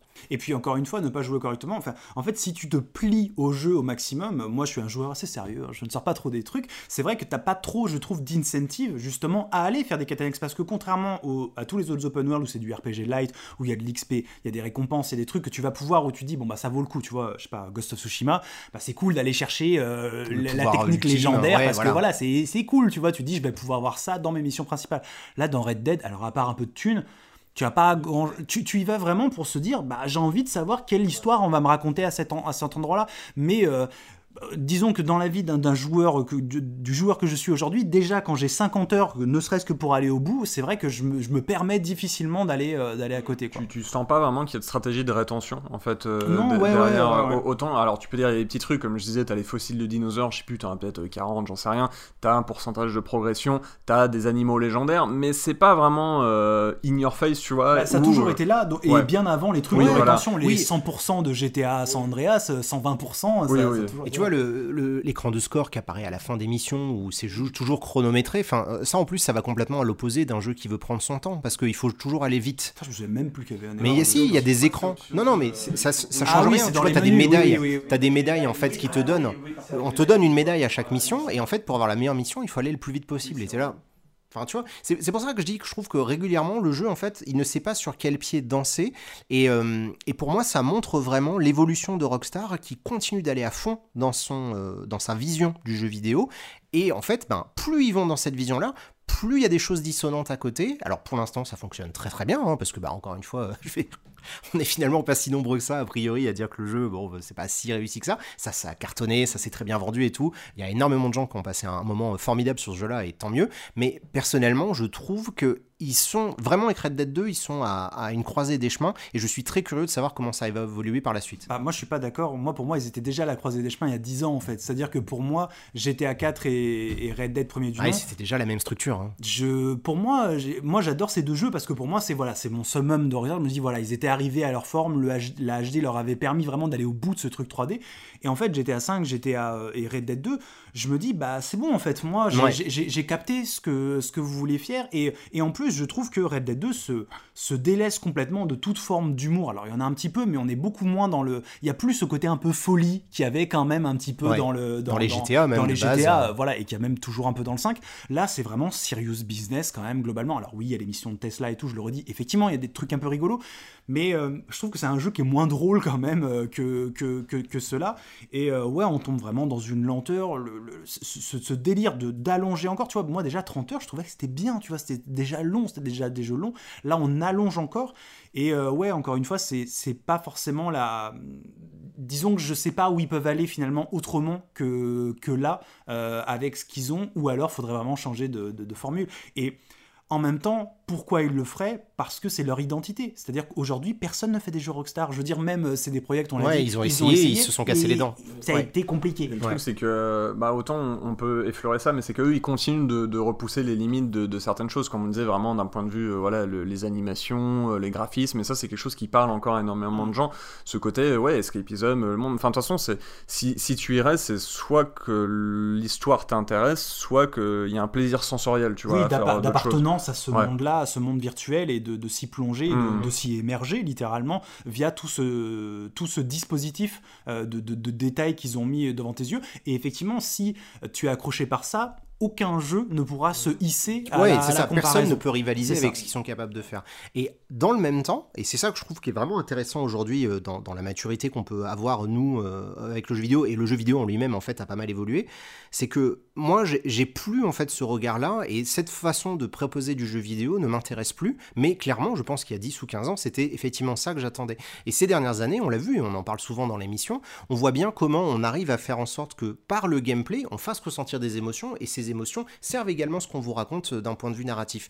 Et donc, tout fonctionne de, concert. Et là, on voit bien que Red Dead, c'est l'inverse. C'est-à-dire qu'il y a la narration, tous les autres sont assujettis à la narration, et la plupart du temps, ça fonctionne pas ensemble. Parce que, comme on l'a dit, si vous voulez nous faire ressentir du réalisme, on tuerait pas 80 000 personnes, on tuerait une ou deux personnes, quand on se prendrait une balle. Pourquoi ils nous ont pas fait un truc du quand on se soigne? Eh ben, il faut se suturer la main, tu vois Je veux dire, quitte à aller dans le délire, on pourrait très bien. on l'a déjà, fait dans du Far Cry ou des même, trucs comme ça. Même The Last of Us 2, tu dois prendre du temps pour te soigner, et c'est un risque. Alors que, là, c'est tout un menu, tu fumes un, une clope, ça y est, t'es reparti. Donc tu te dis, bah, ils auraient pu aller encore plus loin là-dedans. Et donc, il y a vraiment pour moi, c'est ça, ils sont en train d'être tiraillés entre deux façons de faire. Et, euh, et comme pour l'instant, d'un point de vue commercial et critique, ça fonctionne à fond, il n'y a rien qui leur fait se remettre en question. Parce qu'en plus, les jeux bah, continuent de cartonner. Donc je ne sais, pour moi, en fait, tu vois, ils ont aucune raison de, revoir leur copie. De toute façon, on parle à notre échelle, hein, tu vois. Moi, je n'ai pas été happé par le truc, et c'est vrai que en dehors de la proposition de, lenteur que je, que je trouve intéressante, j'ai pas particulièrement accroché. Oui, en plus que t'as pas forcément... Oui, voilà. C'est-à-dire que mais... c'est une intention, elle peut être louable, euh, voilà, parce que ça fait une différence. Mais au moins c'est intéressant, c'est comme Death Stranding, tu vois. Moi, Death Stranding, je disais, moi, je suis très content qu'il existe. J'aime pas du tout, j'ai pas du tout accroché à l'expérience de Death Stranding, mais je dis bah c'est cool, tu vois, c'est cool que ça existe, c'est cool que ça existe pour des gens. Red Dead 2, c'est cool qu'ils aient fait ce parti pris de la lenteur. Par contre, tout le reste, je trouve ça, euh, ça, ça, me, même intellectuellement, ça me stimule pas. Je trouve qu'il apporte rien. Euh, et c'est pas méchant ce que je veux dire, il apporte rien aux jeux vidéo. Je dis pas que tous les jeux vidéo doivent apporter quelque chose, hein, mais euh, voilà, en dehors de ce parti pris, voilà, comme on disait, nous on connaît déjà, ça fait plus de 10 ans qu'on connaît la formule. C'est un jeu qui raconte rien avec ses mécaniques. C'est vraiment, c'est le film Red Dead, c'est la seule chose qui te raconte des choses, que ce soit avec les personnages ou l'univers. En dehors de ça, pour moi, il y a, y a, rien qui est raconté. Moi, je trouve quand même que sur le camp, il y a une chose, oui, je suis d'accord. un truc qui peut être raconté. C'est vrai que c'est le truc. Oui, le, le, camp, le, jeu, il se passe quelque chose. C'est réussi. Et en fait, c'est vraiment le, le, reproche que je lui ferais, c'est de ne pas avoir pris ce camp comme, euh, comme canevas du truc, de dire ok, c'est ça en fait qu'on va diriger, et du coup on construit autour de ça. Là, encore une fois, il y a non, non, on reprend le, TPS, on reprend notre structure euh, habituelle, et euh, il n'y a pas ce côté organique qui aurait été vraiment, en tout cas pour, pour moi, qui m'aurait vraiment intéressé. Et là, je me serais dit en fait bah c'est pas juste Red Dead 2, tu vois. Et c'est ça peut-être mon problème, c'est que bah, j'ai déjà joué à Red Dead et euh, je, l'aime trop le premier, il y a pas de souci, euh, il viendra pas le détrôner. Et euh, et là, dans, pousser juste dans cette direction, mais en n'osant pas aller complètement dans cette direction de la simulation, en en conservant plein de choses qui, je trouve c'est dommage. Hein bah euh, voilà, c'est y a, comme tu dis, je trouve que c'est vraiment un jeu qui fait un grand écart et qui n'arrive pas à, savoir sur quel pied il doit danser. Je, reviens très vite fait sur ce que j'ai dit. Il y a un truc qui était euh, par exemple plutôt bien fait, ça avait été relevé par euh, Oscar Lemaire. J'avais vu Mathieu Triclot aussi qui en parlait que la ville de Saint-Denis, elle te, elle, est repoussante pour toi même en termes de gameplay. C'est-à-dire que alors thématiquement, scénaristiquement, Saint-Denis, genre Dodge, il dit ironiquement, voilà la civilisation est un gros plan sur les, les, grosses fumées charbon qui, qui brûlent. Enfin voilà, c'est bon, c'est un peu le rockstar voilà, qui critique un peu le, le capitalisme et, euh, mais c'est une ville voilà, où les, rues sont un peu étroites, il y a plein de piétons, t'as le tram qui passe. En fait, t'es vraiment pas à l'aise à cheval en tant que joueur. Bon, après, moi j'ai jamais été à l'aise même en forêt, pour, euh, même à cheval, tu, vois, tu tombes d'un mètre cinquante, ton cheval il meurt, euh, tu rentres à pied, ça met une demi-heure, tu te fais mordre par un serpent, j'étais déjà pas à l'aise. Mais effectivement, dans Saint-Denis, c'est vrai que t'es encore plus patoche. Ouais, tu sens que le, jeu, le lieu a pas été pensé pour toi. Et ça, ça c'est vrai que, en fait, c'est ça, c'est qu'il y a certains moments où tu te dis, oui, ils ont pensé ça, et t'as l'impression, c'est quoi? C'est qu'ils savent pas qu'on fait du jeu vidéo comme ça? Aujourd'hui. Tu vois, c'est pour ça que je me posais la question du est-ce qu'ils jouent? Est-ce qu'ils ont le temps en fait? Parce que bah oui, c'est bien d'être workaholic. Tu vois, quand tu travailles déjà 100 heures par semaine, je pense pas que le soir tu te dises eh, tiens, je vais lancer Assassin's Creed Valhalla. Euh, non, je pense pas qu'ils aient forcément vu ce qui se passe euh, ailleurs. on a vraiment l'impression que Rockstar c'est un studio qui évolue en vase clos. Ouais. Et tu, tu, tu, ne sens pas. En fait, contrairement à beaucoup de jeux qu'on peut détailler ici, c'est vrai que c'est intéressant. On arrive toujours à se dire bah ils sont inspirés de ça. Ils ont joué à ci. On arrive toujours. Alors que bah, Red Dead 2, le seul ascendant que je vois, c'est Red, Dead, en fait. Ouais, ou GTA 5. C'est, on est vraiment dans une lignée qui n'est pas allé voir ce que font les autres ailleurs. Et tu vois, on parlait de Breath of the Wild, c'est un jeu qui, ils sont allés jouer à Skyrim, ils ont joué à Witcher, ils ont joué à Red Dead aussi. Ils, ils ont, ils sont allés voir tous ces trucs-là. Ils sont revenus euh, des inspirations du tout premier Zelda et qui était pour le coup pas le GTA 3 de Red Dead 2. Hein, c'est un sentiment différent. Donc oui, il y avait plein d'influences différentes. Donc tu sens qu'il y a une réinvention, alors que là, on est vraiment dans un, dans un vase clos. On continue dans la lignée et on ne regarde pas ce qui se fait autour de nous je pense qu'ils peuvent, se, ils peuvent se le permettre parce que justement c'est des rockstars, ils s'en tapent, tu vois. C'est ça qui est fou avec ce studio, c'est qu'ils peuvent pas avoir à se réinventer. Et peut-être que c'est ça qu'on qu reproche finalement. Tu, vois, quand c'est Ubisoft, ils peuvent pas. Ubisoft n'a pas pu faire ça. ils ont sorti plein de Assassin's Creed. Au bout d'un moment, bah, les gens, ça a fini par euh, vraiment leur retomber dans la gueule. Ils ont joué à dû se remettre. Voilà, on va mettre du RPG, on va mettre du The Witcher, etc. Et là, Rockstar, eux, comme ils sortent un jeu tous les X années, mais peu importe le temps, et qui se vend 36 millions d'exemplaires. Euh, en fait, pour l'instant, effectivement, il y a rien qui les remet en question. Et c'est vrai que moi, c'est un truc, tu vois, qui, qui me crispe parce que je me dis, putain, mais si cette énergie, cette envie, ce blé, parce que c'est ça, c'est vraiment ces montagnes de fric, aller au service d'une vision de jeu vidéo qui me correspond plus, parce que je comprends, toi, je, comprends, tu vois, que ça marche auprès d'un public très très large. C'est pas ça le problème, tu vois, d'avoir tant de blé, de justement ne pas avoir de contraintes? Ben ouais, t'as l'impression qu'ils se mettent pas de limites. Dans, le hein. jeu vidéo, c'est la contrainte permet aussi la créativité, tu vois. Ne pas avoir de limite, euh, peut-être c'est un peu son problème, c'est de ne pas avoir une limite. Parce que le truc, c'est que c'est pas le succès de GTA 5 qui allait les, remettre en question pendant un sûr, ah bah non, tu vois. au contraire. ils pouvaient. Enfin, de toute façon, ils ont de quoi financer plusieurs Red Dead, tu vois. Enfin, oui, je veux oui, dire, bah, euh, de toute façon, ils sont invincibles là. Ouais. euh, on les voit pas chuter. C'est pas possible. donc Non, mais oui. même si nous, ça, ça, ça nous plaît pas forcément, il faut se dire que oui, euh, chez eux, il y a peut-être des gens, pour eux, voilà, c'est- un chef-d'œuvre. Et, et comme on a dit, ça marche très bien. Il y a des gens voilà, qui ont été chamboulés par Red Dead 2. Voilà, c'est juste que nous, Bah, on parce pas que c'est une expérience longue et que tu peux vivre un truc en fait que encore une fois comme peu de jeux peuvent te le faire vivre si ce ouais ce sentiment d'appartenance ça match avec toi oui euh, je- moi je comprends carrément Et c'est ça que je trouve en fait très cool finalement avec ce jeu, c'est-à-dire que moi j'ai passé un très mauvais moment, mais par contre ça m'a permis vraiment de me rendre compte qu'aujourd'hui on, est dans un médium qui a une maturité suffisante pour qu'on voit vraiment des distinctions très fortes entre plusieurs manières de penser le jeu vidéo. Vraiment il y a cette école du jeu vidéo qui est un peu à l'ancienne. Le jeu vidéo c'est du cinéma plus plus, c'est de l'interaction, c'est des trucs comme ça, c'est du contextuel. C'est vrai que ben Rockstar ils font des jeux comme ça, c'est des projects qui veulent faire des jeux comme ça. Il y a Quantic Dream, enfin tu vois, il y a plein de gens pour qui le, le cinéma reste quand même un peu un, un modèle et donc ils vont dans cette direction. Et il y a des gens qui partent dans une autre direction, mais c'est pas plus ou moins bien. C'est vraiment, je suis pas en train de. il y a un modèle qui vois, est quand même plus ça. populaire que l'autre il faut quand même le reconnaître c'est celui plutôt C'est le modèle GTA. plutôt cinéma, mais il y a ce nouveau modèle ouais. qui est apparu et qui nous permet nous bah, de peut-être plus se retrouver là-dedans quoi. Tout à fait. Eh bien, écoutez, je pense qu'on va, on va pouvoir terminer là-dessus. C'était un gros morceau. Je vais pas vous mentir, c'est un, un jeu. On savait qu'on allait le faire. Il revenait qu'on en parlait euh, à chaque fois qu'on préparait un autre épisode. Il revenait un peu. Alors, au fait, dans Red Dead 2, il y a ça. Donc, c'est un jeu qui nous a beaucoup travaillé. Le, fait que j'y avais pas joué, ça me, tu vois, ça me pesait énormément, donc j'ai pris sur moi euh, là il y a quelques semaines pour vraiment y consacrer des dizaines d'heures, et je suis content de l'avoir fait en fait. C'est-à-dire que j'ai passé un très mauvais moment.